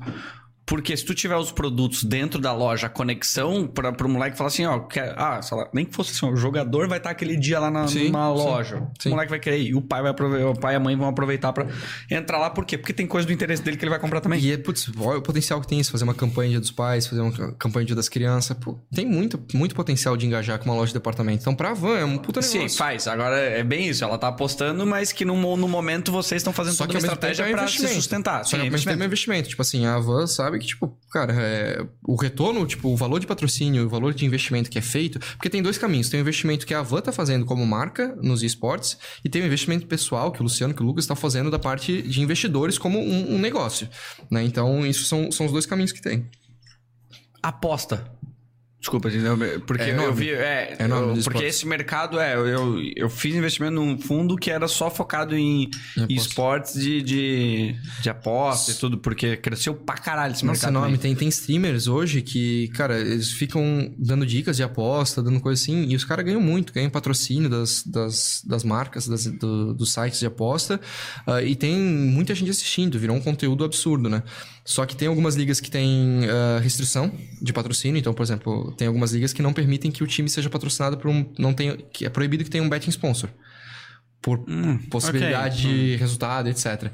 Mas tem algumas que não. Então, tipo assim, muita gente já tá, já tá muito mais presente no cenário. Né? E, cara, o que tem. Só que assim, ainda tem, tem os dois lados da moeda sempre, né? Então tem várias. Ah, casos de. Mas são punidos, pelo menos, de combinação de resultado e tudo mais. E isso denigre um pouco a imagem no contexto geral. Você acharam em todos os tipos, em todas as esferas esportivas já foi encontrado essa merda. Uhum.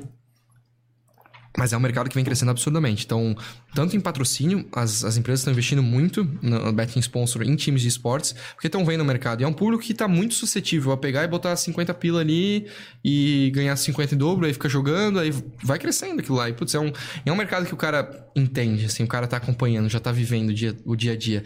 E ele pode estar apostando em 20 modalidades diferentes, 20 jogos diferentes, em 20, sabe? É, é muito acessível para um público que já tá online. né? Então, eu acho que tem uma sinergia muito grande entre, entre betting sponsors, betting no geral, e betting nos esportes. Eu acho que isso tem muito, muita sinergia pro público, sabe?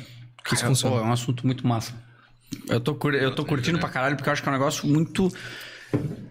É algo que a gente vai ver o que vai acontecer ainda. Não só como, como negócio, como comportamento dessa, dessa molecada que a gente tá falando. Quem nasceu do jogo, essa questão da evolução do esporte, da percepção de saúde, mas muita- tem muita incerteza que é o que me instiga, que eu acho da hora, assim. do- E, e um fato legal que eu acho que tu vai curtir é tipo assim, ó. Hoje já é- tinha uma pesquisa que eu vi que acho que era, não sei se era millennials ou qual que era a geração, mas que tinha um, um- esse dado que 25% tem uma, uma preferência por esportes tradicionais, uma grande preferência por esportes tradicionais e o mesmo 25% por esportes. E aí tem todo o resto ali no meio entre uma preferência mediana ou sem preferência. Mas já tá igualado o, o número do- da galera que é extremamente dos esportes tradicionais ao número da galera que é extremamente dos esportes. Meu Deus. Pensa que dá 20 anos. Então, tipo, hoje tem muita gente que torce pra time de esportes e não tem time de futebol. Mas tem um cara que tem os dois. Putz, eu torço pro time de futebol, mas também torço pro time de esportes. Agora, pensa quando esse moleque daqui a 20 anos for o cara que vai ter um filho. Que o cara que vai. Putz, o cara vai jogar futebol, que o cara vai jogar um videogame, o cara. O cara vai torcer pro, pro time de futebol do pai dele ou É, pro time de pro esportes? time de esportes. Então, tipo, esse é o vínculo que tem que ser construído e que vai acontecer. É inevitável, porque, putz, hoje, se eu acompanho só esportes, eu tenho vínculo pra uma equipe. Quando eu, eu tiver um filho, muito possivelmente eu vou levar ele pra assistir um campeonato de esportes. Porque é uma coisa que eu Sim. assisto, que eu acompanho, que eu curto. Então, sabe? Então, a tendência é que isso. Mas a tua noção mais. é muito diferente. Eu tô pensando eu também. Quando eu tiver um filho, eu falei, cara. Onde tá o problema que vai ser solucionado no, no médio, longo prazo? O esporte te ensinou superação e te ensinou algumas coisas, mas tu tinha um professor, tu tinha um treinador. Uhum. Hoje, se eu botar, sei lá, meu filho pra estudar em qualquer esporte, eu arrumo um lugar pra ele praticar um esporte que vai ter uma pessoa lá orientando ele. Capaz de fazer isso de uma maneira adequada, impossível. No eSport, ou o cara tá, sei lá, na, na, na Liberty. Gaming, ou ele tá jogando em casa. Sim. Então, como é que ele, como é que ele percebe o senso de, sei lá, de superação, de aprendizado, equipe, de, tipo, de, de lidar com frustração? É foda. Exatamente. Tipo, não existe isso. Não, Não tem existe. assim, tipo, ó, vai naquela escolinha, tu quer que eu vou te cadastrar numa escolinha aqui que tu vai, sei lá. Vai ter um mix entre tu praticar um esporte, sei lá, físico e jogar, sei lá. E- e vou te falar que é um mercado. É uma coisa que a gente pensava em investir em ter escolinhas. Putz, separado em loja da van e ter escolinhas. Só que é muito difícil, porque entra aquele ponto. Qual que é a metodologia? Eu não tenho metodologia no meu time. Como que eu vou levar isso para um moleque? Como que eu vou vender um produto disso daí? E quem que vai ser o professor? Porque eu não posso ser. Vai ter que ser um moleque de 17 anos dando aula para outros moleques de 17 anos. tipo, o cara não tem verdade. postura, o cara não tem nada. não- Então, tipo assim, é, é muito difícil ainda. E eu acho que é a tendência. Só que assim, tem outro ponto. É um mundo muito digital. Preciso ter uma escolinha? Hoje, qual. Lógico, no Brasil é um pouco mais difícil, mas hoje tu vai olhar para os Estados Unidos, é muito mais acessível ter um computador em casa. Sim. Um computador bom, capaz de rodar o jogo. Por que que você não pode ser online? Por que precisa ter, ser uma estrutura física? A gente tá acostumado com escolinha de esporte, putz, ter um campo de futebol, ter uma arena, ter uma quadra, alguma coisa assim. No esporte não precisa. Eu Posso ter um concordo. Discord, uma webcam. Mas eu acho, eu, eu acho que ou vai voltar ou deveria. Que essa, essa onda do, do. Porque a época da Remoto. Lan House, é isso que eu tava falando. Eu acredito, imbecil que sou, que lan- as Lan Houses vão voltar em algum momento. Mesmo que a tecnologia possibilitou que você estivesse em casa. Hoje já acho que é ela vai se casa. tornar uma necessidade. De, é vocês comentaram, ela tem uma em Brusque, né?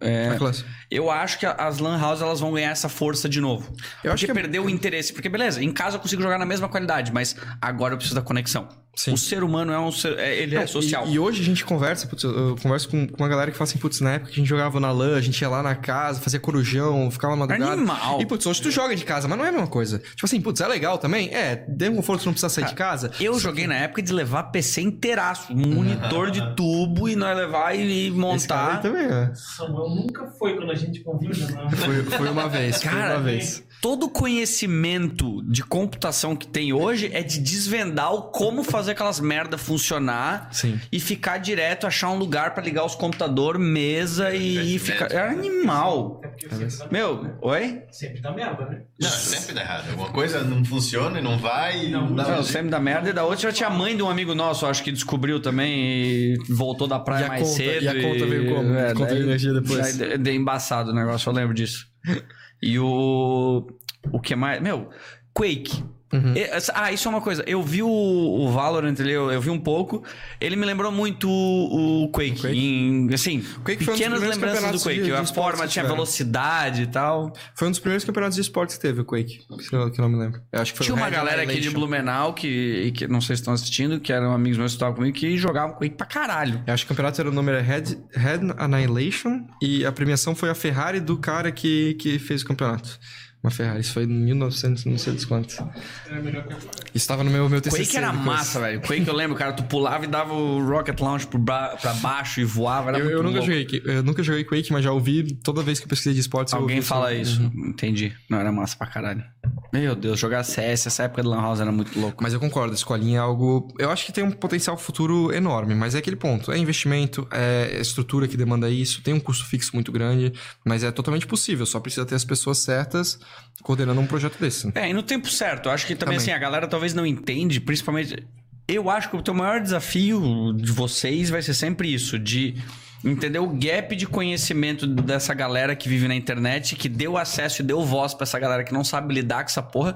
Porque eu digo, o que eu mais vejo quando a gente vai entrar nesses ambientes é os piar com um anime na, na imagem e um nick, filha da puta lá, que fala, cara, bota a cara, cacete. Mas os moleque, tipo assim, É o anonimato da rede social Sim, e é o. esse não tem poder responsabilidade. desse- é, Chega exato. o que quiser, chega me- Sim, falando monte de até ele bosta. entender, assim, ele vai lá e conecta uma coisa. Fala, ah, você tem o nome Avan. Ah, isso não. Pô, vocês fazem o que vocês quiserem. Tipo, cara, todo esse aprendizado, tu poderia investir milhões pra descobrir a, a metodologia. O fator tempo é relevante pra caralho. pra caralho, não adianta. Ele vai levar, assim, até tentativa e erro é muito grande ainda. E precisa de uma prova, precisa de algo concreto que mostre que, beleza, é isso aqui que funciona, ou tipo, é, é nesse formato. Tem que ter algo palpável pro cara olhar e falar assim, não, é, é realmente isso daqui. Então, e por aqui é mais certo. que nos Estados Unidos, qualquer outro país já tenha, o, o fator cultural, eu acho Uhum. que pesa pra caralho. Que daí tu fala, não, cagou com a minha equação, porque lá é uma coisa. aqui Mas é isso é outra coisa legal, voltando lá pros Estados Unidos, lá nas faculdades, eles já estão dando bolsas pra jogadores de esportes brasileiros pra ir jogar lá. Cala a boca. na universitária. yeah. Eles têm liga universitária de esportes lá. As, as universidades estão investindo em estrutura disso daí. Isso daí é absurdo, assim, só de pensar. Tipo, Cara, o Brasil assim, nisso é, é, é foda. É que lá, tipo, é um dinheiro muito fácil pra funcionar. tipo assim, é que a concentração tá em poucos, mas ao mesmo tempo, quando o cara tá putz, disposto a fazer é um acontecer. canhão que os caras viram de, de, de capital injetado no, no... Exatamente. Putz, tu vai olhar as faculdades tem uma estrutura absurda e o, o mais interessante é como que esse valor é financiado. Ele é financiado por ex-alunos, na grande maioria. Então, tipo, os caras dão dinheiro pra faculdade. Tipo, eu fui lá, já paguei... Ah, Tem faculdade lá que é 40 mil dólares ano. A mensalidade, 40 mil dólares ano. Pensa só isso daí. Os caras... Fa... 100%, Não, os caras fazem dívida pro resto da vida deles só em faculdade. Só é faculdade. E, e no fim do dia eles ainda dão dinheiro pros caras na faculdade. Porque Animal, eles putz, têm esse, esse relacionamento Essa, com a faculdade. esse senso de gratidão, É, assim. e, e todas, todas elas têm, tipo, essa, essa parte de alumni muito forte, né? Que, tipo, Mas é que o modelo americano, isso é uma coisa que eu não vejo no Brasil nunca sendo possível por questões monetárias, cambiais, econômicas. Porque lá, o sistema de draft, tu é animal. Uhum. Só que tu faz o draft porque tu domina o, o, o, É tem um o valor de mercado. Ninguém vai pagar mais do que você. Não, engraçado, assim, não é que tem um dono, mas, tipo, a- por exemplo, a NBA, isso é um fato interessante. Ele não é monopólio. Se eu chegar lá e quiser criar uma liga de basquete, eu posso. Porque, tipo, o basquete não tem um dono. A NBA, sim, a marca dos caras tem. Só que isso, isso é- eles são tão fortes ao ponto que, tipo, não faz que sentido. funciona. Como é que eu vou competir com a NBA? Eu vou, com que modelo de negócio eu Exato, vou fazer pra é competir bem com a isso. NBA, sabe? Então é, é, Tipo, eles têm muito investimento nesse ponto e é completamente inviável tu pensar isso no Brasil. Esse Mas tu é vê uma- que animal é tão forte que tu cria um modelo que economicamente ele sustenta regiões. Porque o sistema de draft é animal. Sim, sim. Cara, tu E pega ele um cara lá equilibra. que tava lá na puta que pariu, ficou em último lugar, o cara faz o primeiro draft, o cara Exatamente. pega um jogador, aquela economia daquela região gira. Exatamente. O, o time muda, eles negociam esse, esse, esse pique do draft. Então, putz, putz, eu tenho o primeiro pique. Se eu negocio, troca, me dá o teu jogador X, eu te dou o primeiro pique. O Marcelo falou sobre isso aqui, ele falou, cara, os caras já têm negociado, ele já sabe o moleque de 14 anos, ele já sabe e ele já, sa ele já vende o, o pique pri- dele no draft, do- porque ele sabe sim. que daqui a 4 anos ele quer aquele cara. É loucura isso, mas é muito. É bizarro como Americano funciona. é muito louco É. isso, né, cara? Os caras Não, e dão eles um- negociam isso, tipo, eu acho muito massa essa negociação do draft. Tem, tem, tem esse filme do Moneyball que tu consegue ver um pouco, não do draft, mas tu consegue ver um pouco dessa negociação de Dos jogadores. dados, né, da- Só que tem um outro que, putz, eu não lembro o nome, mas ele, ele é literalmente draft. É, tipo, é um, acho que é, do- não sei se é do basquete, ou futebol americano, mas basicamente é, é- é, tipo, a sala de, de gestão de crise no dia do draft. Do draft. E o cara no telefone ligando, vendo, tipo, putz, eu vou trocar o pick X por Y, mas eu vou perder aquele jogador. E aí, cara, é um filme, putz, como é que é o nome desse filme, cara? Não vou Eu lembrar. acho que eu sei qual filme tá Eu falando. lembro, vol- eu assisti no, no- no avião voltando dos Estados Unidos uma vez que eu fui voltando da, da faculdade lá. Eu lembro que tava, tipo, disponível. Nunca mais vi o nome, não sei qual que é. Mas, mas é um filme muito. É legal também pra ver essa, essa perspectiva, assim. Nem é um filme tão bom assim, mas é é legal pela, pra ver a. Ainda mais tu que né? tem essa noção no, no, no jogo, vivenciou isso lá, é, é muito louco. Ah, eu esqueci de avisar, não sei, quem estiver assistindo, se quiser mandar uma pergunta, manda. Talvez a gente responda, talvez não. Talvez a gente não não. tem obrigação absolutamente Teve até uma nada aqui. pergunta recente que inclusive foi respondida. Mas. Isso é- mas quão é foda válido. nós somos. É, já é. Não, não, mas foi muito recente. Mas é que eu acho que tem o Daniel Eduardo aqui no chat, que talvez seja do time, que ele respondeu. Mas a pergunta foi se a Liberty está focando ou mirando quais games para investir. Se é LoL, Valorant, tal, não sei o quê. Se tem um negócio. E o Daniel mais- Eduardo é um aluno aqui da FURB também. A FURB tem um time de esportes universitário, que a gente é parceiro. Pá, que da Eles estavam no Campeonato Brasileiro de Esportes Universitários aí também. E, assim, é, é legal que, que tem isso. Só que, lógico, nunca vai ser... Nunca não, nunca é uma palavra forte. Mas, tipo assim, é uma estrutura distante do que hoje os Estados Unidos têm.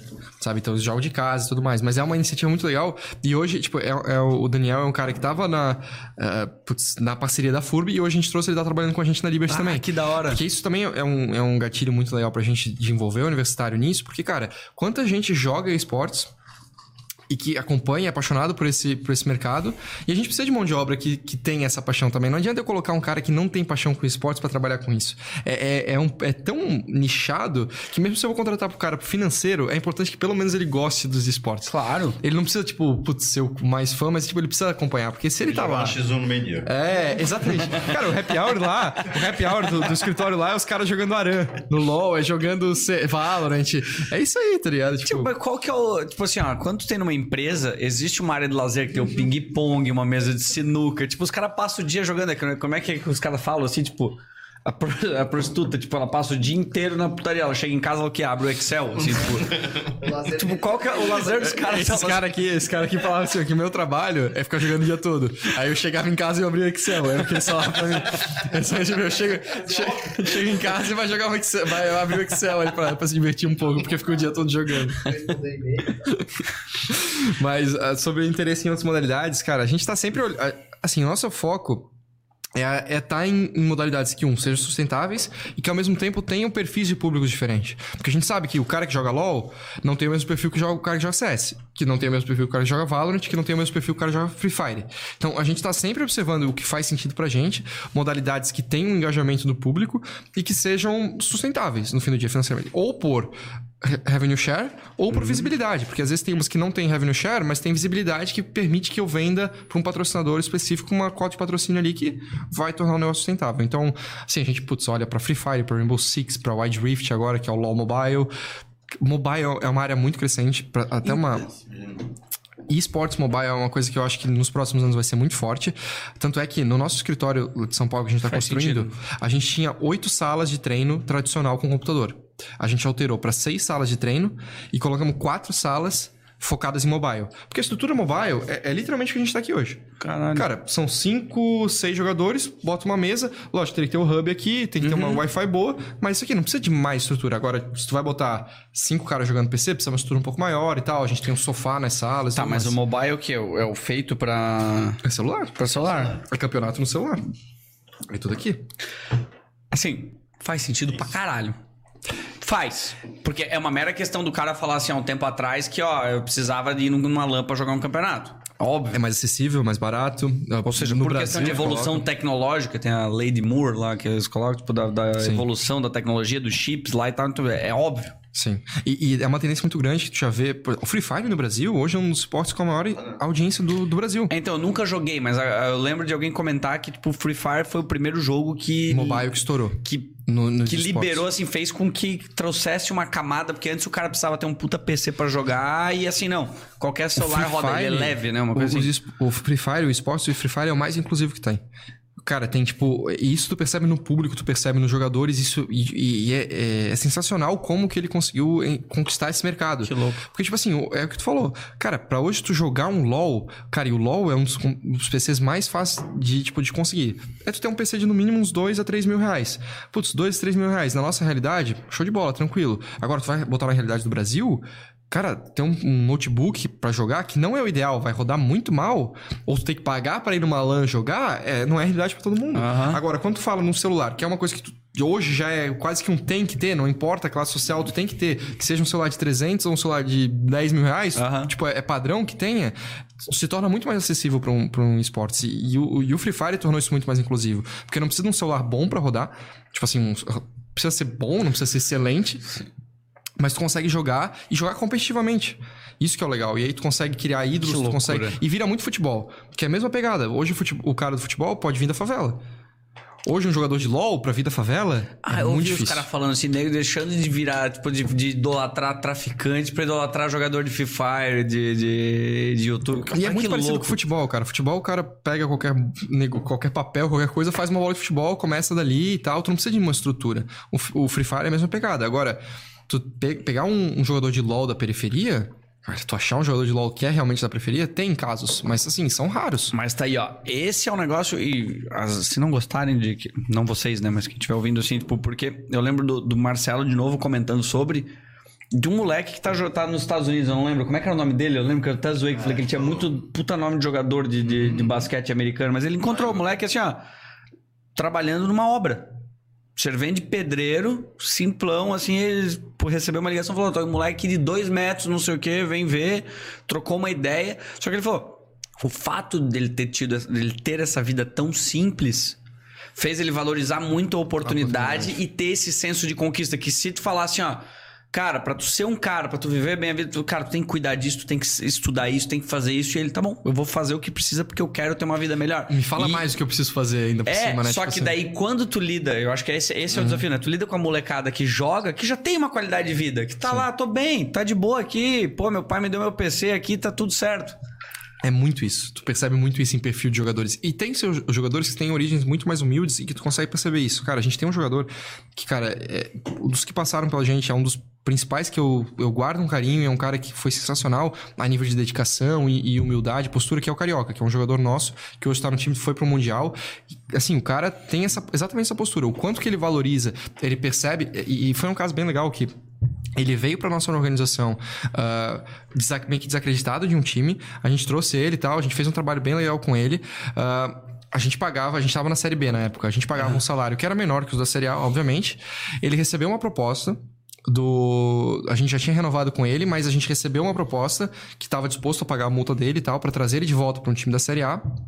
Ele falou, ah, e a gente pegou e liberou, olha, conversa com o cara lá, fica à vontade, assim, a gente não quer te negociar, a gente quer que tu fique no time, a gente tem esses planos pro futuro e tal, a gente quer muito que tu fique. Faz o que tu achar melhor. Mas conversa com eles, porque os caras pagaram a multa lá, eu não quero te vender, mas eu, eu É uma poderia- decisão que cabe ao cara, Eu não adianta poderia ter- segurar ele Exato. sem ele querer estar ali. Eu poderia não ter falado pra ele só continuado. Mas, tipo assim, a gente sempre trata dessa forma. A gente passa a proposta pro jogador. Aí ele foi lá, conversou com ele, chegou e falou pra mim, cara... Tipo, eles estão me oferecendo o dobro do que vocês estão pagando hoje. Só que, putz, eu me comprometi com isso e tal. Eu quero continuar com vocês e tal. Show de bola. Chegou disso, depois a gente deu um aumento pra ele logo em seguida. Tipo, não, não no valor que ele ia receber lá, mas, tipo, é questão de valorização pelo cara. Tipo, cara, o cara tem essa visão, isso é raríssimo de achar. E hoje ele é considerado um dos melhores jogadores do Brasil na posição dele. E é um cara que, tipo, veio com a gente com, eu tenho que 18, 19 anos. E, assim, a postura que ele tem, o, o- valor que ele dá pras coisas que ele tá, o jeito que ele trata a família dele, o jeito Faz que ele pensa em, em retribuir, a faz total diferença que faz. E, e isso que é o, é, o, é, o, é o grande fator que, tipo, é isso que tu falou, de tipo, pegar um cara que não teve oportunidade pra nada, tu dá uma oportunidade pra ele e vai abraçar isso com, com os dois lados. Mas normalmente quem vai pros esportes já tem uma estrutura financeira diferente. É, o esportes é elitizado, não tem, não tem como É. negar isso. Pra quem, tipo, tu ter disponibilidade pra jogar, pra ter um PC em casa, pra tu ter a condição de tu ir pra, um, pra uma lan house, tu matar a aula pra ir pra uma lan house que nem a gente é uma, é uma, uma É. posição de privilégio, não tem como falar que não. Só que isso eu acho que é uma, uma coisa que vai mudando com o tempo. Evolução da tecnologia, desenvolvimento de mercado, ah, é aquele ponto. Hoje tu consegue jogar um jogo de qualidade num celular que custa 500 reais, em vez de ter um computador de 3 mil, 3.500 reais. Caralho. Cara, tu faz ideia de quanto tempo a gente tá conversando? Olha, eu imagino que você baixa bastante, porque eu tenho, tô com vontade de me ir do banheiro. Então eu imagino que seja bastante. Vai lá, gente, bota o João Paulo pra falar enquanto isso. Não, pelo amor de Deus. Não, quer ir lá? Vai lá, de boa. Não, a gente toca, eu não sei, tu que sabe. Vai lá, tranquilo. Vou dar um pulo lá. Quem, quem que vai vir aqui só por curiosidade? Agora tem que É, senta alguém aí. Acho que ele vai contar as verdades. Boa, senta. Ele nunca foi bom aluno. Ele nunca foi.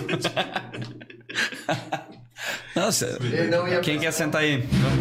Não, não, eu não sou bom pra essas coisas. Eu sou muito envergonhado. Ah, para. Tá, mas vocês fazem parte também? Não. Não? Você só- Ele fazia. ah, o João tem mais. Eu fiz o começo junto com o Samuel. Fiz a parte de marketing, assim, mas.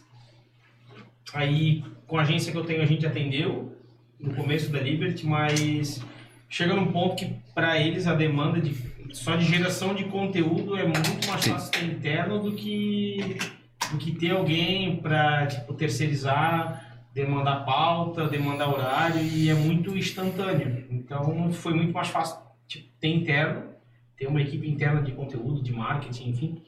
E. É, eu, eu, fácil. eu concordo nisso pela. Sei lá, penso no meu negócio. Eu faço muito questão de ter equipe interna também. O Porque deles é totalmente digital, né?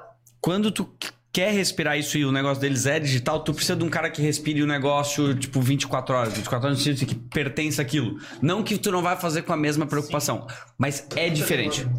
Mas a- as nossas conversas com ele é igual aqui. A gente não acredita nos números, nos valores, daí a gente fala, tá, mas paga tudo isso nisso, mas é, paga tudo isso nisso, porque tantas pessoas vêm e é um público muito certo. É um público muito restrito. Tipo assim, uma marca de computador anunciar pra esse cara, ele tá anunciando na veia do cara. É, Não, não é que tá Uhum. pegando uma galera e vai converter. Não, ele tá no, no público dele, convertendo o público dele. Então é um, é um anúncio certo. É verdade. E, e é, e é um, é um mundo novo. A gente não. Ninguém sabe disso. Vai falar pro meu pai disso aí, ele não vai nem saber o que, que é. E aí tu vai explicar pra um cara que, tipo, ah, tem gente que ganha, tá, tá ficando rico com isso, tem gente botando milhões, gente pagando e. Não, por isso que eu pensei, cara, quando eu tava vendo onde eu ia eu queria investir, eu pensei, cara, vou investir nessa porra, porque é, é realmente uma questão, o fator tempo. O fator de a hora que vocês começarem a ter filhos e exatamente. começar ali, cara, vai estar numa crescente parada- fodida. Filho, eu acho que é o mais importante. Uma vez eu tava jogando, É geração sendo criada, é. eu jogava com um amigo meu lá de Brusque que eu conheci ele no CS. Jogo CS. Agora eu tô jogando. Muito bem, por sinal. Muito bem, obrigado. É, Ah, tu jogava bem? Será que a gente jogou um campeonato junto? Não. Puta sarcasmo, assim, o cara. Samuel. É, mas Não, assim, mas não é difícil, né? jogar- Joga, sei lá, Agora, quantos mas- quilômetros tu, joga, tu corre? Hum? Rola, rola, ele rola. Eu levei pro lado pessoal, né? Relaxa, tu não tá na câmera, tá tudo certo. Isso ia dar, né? Mas. Não, mas assim, ó, eu comecei a jogar com, com um cara, daí tá, a gente tava jogando, tá, daí um dia, daí eu, eu vim do trabalho meio-dia, vamos jogar um compra ligeirinho ali, bora. E aí teve um dia que ele falou, vai vir um amigo meu aí jogar, ele tá ensinando o filho a jogar, daí eu.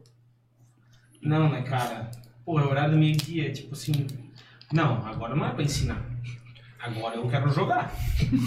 O cara daí entrou. Esse cara saiu na porrada jogando. Se tivesse na mesma sala, ele saía na porrada. Quando a gente jogava comp, os É, caras brigavam. É isso aí, que dá pra resolver na hora, né? Não, Eu espero que o pessoal esteja ouvindo bem o que tu tá da hora, né? Mas aí a gente jogando e aí o cara assim, vai filho, vai, vai, ruxa ali, tem que pegar o cara primeiro, deu.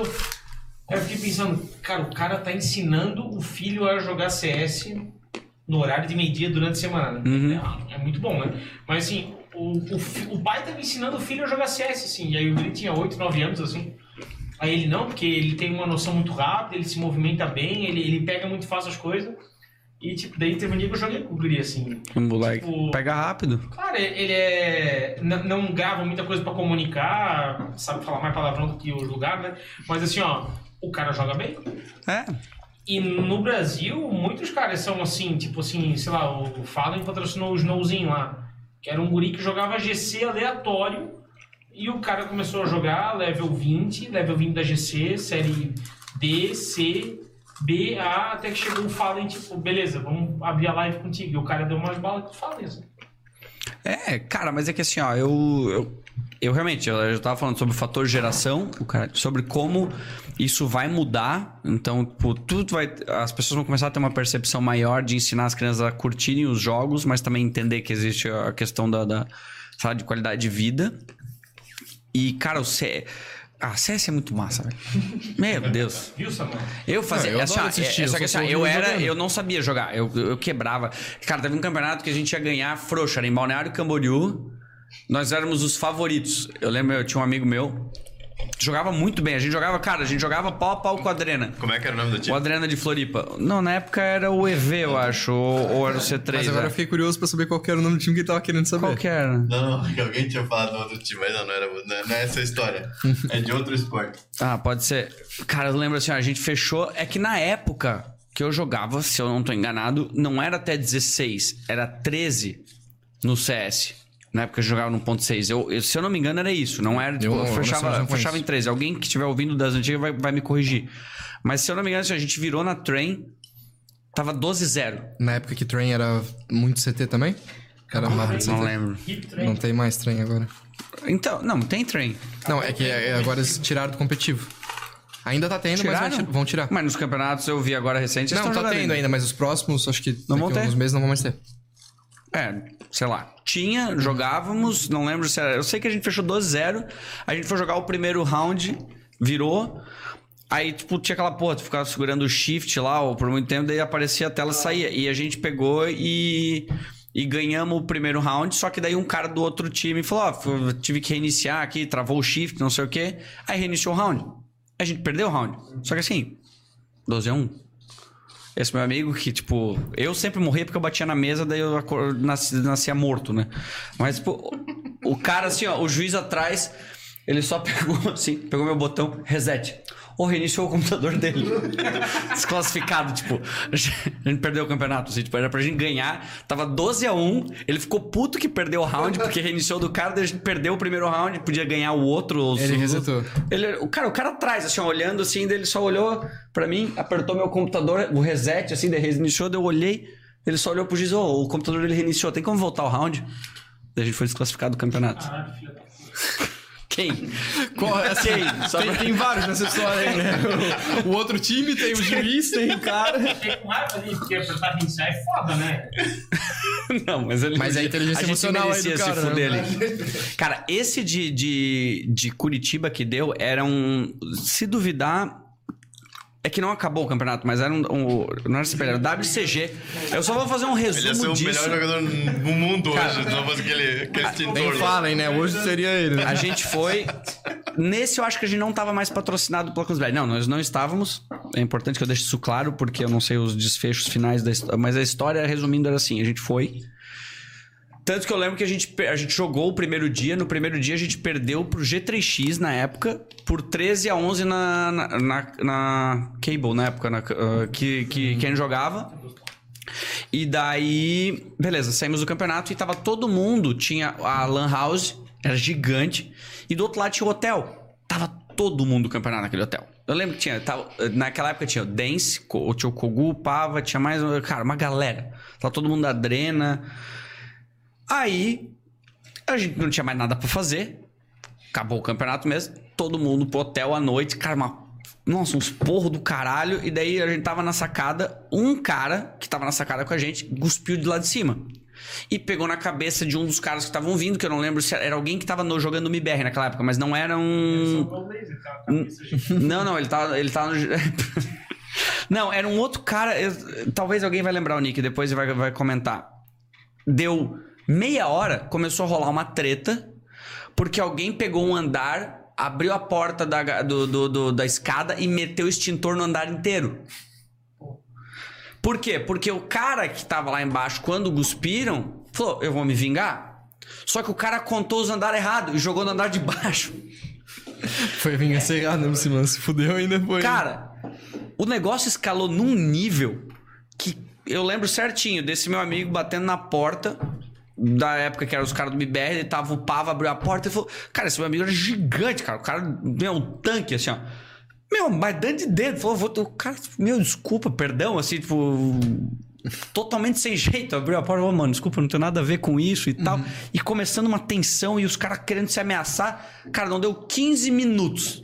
Tinha umas 50 pessoas no andar dando risada, abraçando um outro, brincando. Virou festa. Eu e esse meu amigo, a gente, na verdade, a gente tava no hotel, a gente, a gente nem tava hospedado. A gente acabou dormindo lá. No outro dia, Profissionalismo dos tipo, esportes. esse meu amigo né? foi o que cuspiu. e deu a treta inteira. Foi o mesmo Cara, que apertou o outro- cagaram o hotel. Oi? Foi o mesmo que apertou o Foi mesmo. A personalidade tá ali, né? Esse é um cara bom pra trazer. A gente desceu. Ó, no outro dia a gente acordou de ressaca, dormimos num quarto de uma galera lá que a gente nem tava hospedado. A gente acordou, botou uma mochilinha, vambora. A gente desceu, passou na recepção, uma galera entrando numa sala de eventos, assim. A gente olhou, ô, o que, que tá rolando ali? Não, é uma reunião do campeonato e tal. A gente pegou, entrou lá, sentamos lá no fundo, com a mochilinha na barriga, assim, sentadinha, assim, ficamos olhando, né? Toda a comissão, os caras da Lan House, a galera organizando todos os jogadores. Meu, os caras discutindo, debatendo e não sei o que, falando sobre multa. No fim, o campeonato foi cancelado. E os caras fechando pau entre eles. E no fim, eu olhando pro meu amigo e pensando, seu Paulo, tudo, tudo foi originado porque tu cuspiu na cabeça de um cara num hotel que a gente Não, nem tava pera aí. hospedado. Primeiro- Num campeonato que a gente já tinha perdido. Então, o problema tá ali. Foi o problema que ele clicou no botão do reset e foi desclassificado, que gerou o não, não, fato... mas isso foi outro campeonato. Foi outro campeonato, Entendi, entendi. Cara, mas eu, eu lembro, cara, esse dia foi maluco, velho. Teve outros campeonatos que a gente disputou, mas assim, na época da Clãs BR era muito massa. Os caras, assim, tipo, pô, eles aqui na região, eles foram precursores no. no... Em estimular a galera a jogar CS e tal. Foi bem da hora, assim, eu lembro. É, eu lembro que eles sempre tinham times em todos os... ó, tinha, por exemplo, de Brusque, de Balneário, de, os Balneário. Joinville também acho que tinha, que era forte, né? No final das contas, o teu problema é- são jovens como este. Basicamente, daquela que eles época, que hoje são os profissionais, né? São os nossos profissionais. Só que são os caras que recebem pra fazer a mesma coisa que eles faziam, basicamente. É exatamente isso. Cara, quanto tempo a gente tá conversando? Duas e dez. Deu tempinho, né? Ah, cara, é porque o papo é bom, velho. Deixa eu tá te perguntar, show alguém tem alguma pergunta? Alguém mandou alguma coisa? Deixa eu ver que teve mais uma no finaleiro aqui. Perguntou Samuel se a Van Liberty continua mirando a vaga na CBLOL. No CBLOL. Hoje, inclusive, a gente anunciou uma sociedade com o time, porque isso também, a gente. A franquia, quando eles fecharam, a gente tinha um time de segunda divisão. E ah, quando eles fecharam, fizeram o processo de franquia, ia fechar em 10 times. E fizeram todo um processo de seleção desses 10 times. Ah, e aí eu acho que foram 28, se eu não me engano, inscritos que apresentaram um plano de negócios para ser selecionado entre esses 10. A decisão era única e exclusivamente da, da Riot, que é a dona Tá. do jogo. E a gente não ficou entre os 10. A gente não foi selecionado entre os 10. E aí, beleza, a gente passou o LoL, a gente pensou, vamos, putz, vamos investir em outras modalidades. Vamos no CS, no Valorant, Valorant masculino, Valorant feminino, CS masculino, feminino, TFT, Hearthstone. Então, beleza, vamos expandir as modalidades que a gente tem. Show de bola. E aí, mais recentemente, a gente surgiu, há um tempo atrás, a oportunidade de a gente fazer sociedade com um time que foi aprovado na franquia, que é a Vorex. E hoje, inclusive, hoje mais cedo, eu tava numa correria, a gente anunciou ah, essa parceria. Então, hoje a gente tá no CBLOL ah, com a sociedade na Vorex. A gente vai entrar a partir do segundo split como Vorex Liberty, vai ser a junção de uma equipe para esse split. Mas pra tu conseguir, vocês precisaram dessa operação ou o time que. uh, Foi uma operação de empresa, duas empresas, Isso, comprou... pra daí ter esse espaço e daí depois vocês Exatamente. montam o time ou, sei lá. Isso, inclusive eles já têm um time, já têm um time, foram vice-campeões da última edição, do, do último split, Caralho. agora esse ano. E basicamente a gente não vai mexer muito na operação deles, é uma, é uma operação nova, tipo assim, a gente tá entrando Entendi. como minoritário nesse primeiro momento e a gente tá É pra discutindo vocês conversas- botarem um pé na, na- nessa divisão, por exemplo. Exatamente. E aí, ano que vem, quando a gente vai estrutura pronta lá, é pra dar esse próximo passo. Então, ano que vem, nossa ideia é ter LoL, e a gente vai ter. E já falando até o número de jogadores que a gente vai ter. Ah, a gente vai ter LoL, time principal e Academy, então são 10 pessoas aí. 10 a 12, né? Depende, acho que são 12 no total, porque a gente precisa ter dois, dois reservas. Ah, a gente vai ter CS masculino e feminino, então mais 10. Valorant masculino e feminino, mais 10. A gente vai ter. A nossa intenção é ter Wide Rift, Free Fire, que são dois jogos mobiles. A gente olha para ter o, o- o Rainbow Six, que também é uma outra modalidade também bem interessante. Ah, e outras oportunidades que FIFA? podem surgir. FIFA, sim, mas é- aí provavelmente vai ser algo mais. ah, à distância, que nem TFT, que são modalidades individuais, a gente não pretende trazer pro Office no primeiro momento só pra bootcamps ou, putz, fazer um intensivo, uma coisa assim. Então, cara, a gente vai ter quase 60 jogadores para mais de Os 60 ca- jogadores. Eles não são CLT, né? São CLTs. Caralho! Alguns são, alguns não. Sim, mas a ideia, é ok. no- a partir do momento que a gente vira, é que todos sejam CLTs. E mais uma curiosidade, todos eles são pela Lei Pelé. Então eles recebem igual um jogador de futebol, eles recebem uma porcentagem do salário em CLT e outro em direito de imagem. Uhum. Então assim, isso, isso até é um desafio que a gente sempre tem, porque não existe uma legislação específica para os esportes. Então, hoje, pela nossa orientação jurídica, é que a gente utilize a Lei Pelé, porque é o que mais se assemelha a rotina de trabalho, o que a gente faz efetivamente. Mas no fim do dia, por exemplo, a liga, ela não exige que sejam CLT. Se tu quiser fazer um contrato de prestação de serviço, um contrato de parceria, fica à vontade. É, é tua, teu critério, teus riscos jurídicos, a tua responsabilidade. A gente opta, apesar de ser mais caro, por fazer por CLT, porque é mais seguro e, e até dá uma, uma segurança legal pro jogador, é, é interessante em alguns casos. Então, a partir do momento que todo mundo virar presencial, a gente vira essa chave e todos passam a ser CLT com essa lei Pelé, no caso. Animal. Cara, eu assim, eu teria várias perguntas, várias coisas, mas assim, pô, vocês já estão aqui faz tempo. Eu tô feliz pra caralho ter trocado essa ideia com vocês, valeu a pena pra caralho. E eu espero que não seja a última vez que vocês venham aqui, porque eu gostaria muito de trocar ideia Cara, tô... sobre mais coisas, principalmente porque me interessa muito acompanhar isso. Eu sou, eu sou muito curioso sobre, sobre negócios em si, mas sobre, sei lá, esporte, sobre tecnologia e, cara, vai ser assim. Cada mês, cada ano Muda. vai ter muita coisa nova, Se a gente muitas conversa descobertas. semana que vem, vai, ter uma coisa nova. Bora, Assim, as portas estão abertas pra vocês voltarem aqui pra gente trocar ideia. Espero que tu tenha gostado, sei lá, metade do que a gente curtiu, Não, que foi cara. pra caralho. Pra mim é show de bola. Eu, dá pra perceber o quanto que eu gosto de falar também. Eu falo muito sobre isso. Então, pra mim é sensacional. Pra mim foi uma experiência muito legal. Agradeço o convite de novo e tô à disposição. Tanto pra indicar pessoas do meio que eu tenho certeza que adorariam estar participando aqui também, Por até são da região. E também pra participar uma nova Cara, vez. isso que quem tu sabe. falou é uma coisa muito legal. Eu comento isso com uma galera que vem aqui. Apesar de vocês não estarem, vocês estão em Brusque, estão investindo em São Paulo, mas querendo, querendo ou não, por vocês serem daqui, vocês incentivam muitas pessoas a se desenvolverem. E eu falo isso pra galera do YouTube, pra galera que é, é, sei lá, influenciador digital. Eu falo, cara, a galera só não cresce mais aqui porque não quer, porque a galera não se conhece, não se conversa. Falta Porque tem muito pra assim. galera se apoiar. Tu vai pra São Paulo, quem eu conheço lá, cara, a galera, todo mundo sabe quem é, todo mundo troca ideia, todo mundo se apoia. Aqui, agora que a gente tá começando com os comediantes, com a galera que faz aqui na região, falando, porra, criando uma comunidade pra um apoiar o outro, cara. A galera cresce muito. E nos jogos é a mesma coisa. E por que, que São Paulo é o que é? É porque, putz, tudo acontece lá. Por que acontece lá? Porque a galera que tá lá tá buscando Tá esse se tipo de conectando conexão. pra querer. Exatamente. E aqui não, aqui cada um fica num canto e ninguém se fala. Então, Exatamente. porra, tamo aí. Quem vocês indicarem vai ser bem-vindo. Show de bola. Fechou? É isso? Isso. Então tá, valeu pra quem ficou. E se inscreve na porra do canal. Tem essas... Ah, tem o canal de cortes, um monte de coisa. Eu odeio falar sobre. Leia a descrição. Leia a descrição, E vai estar entra lá aí, sobre a Van Segue tudo Liberty. que tá lá. Isso, vai estar lá Van Liberty, vai estar todos os. sei lá, um monte de coisa. Isso. É, olha lá. Acho que é isso. Show de bola. Valeu.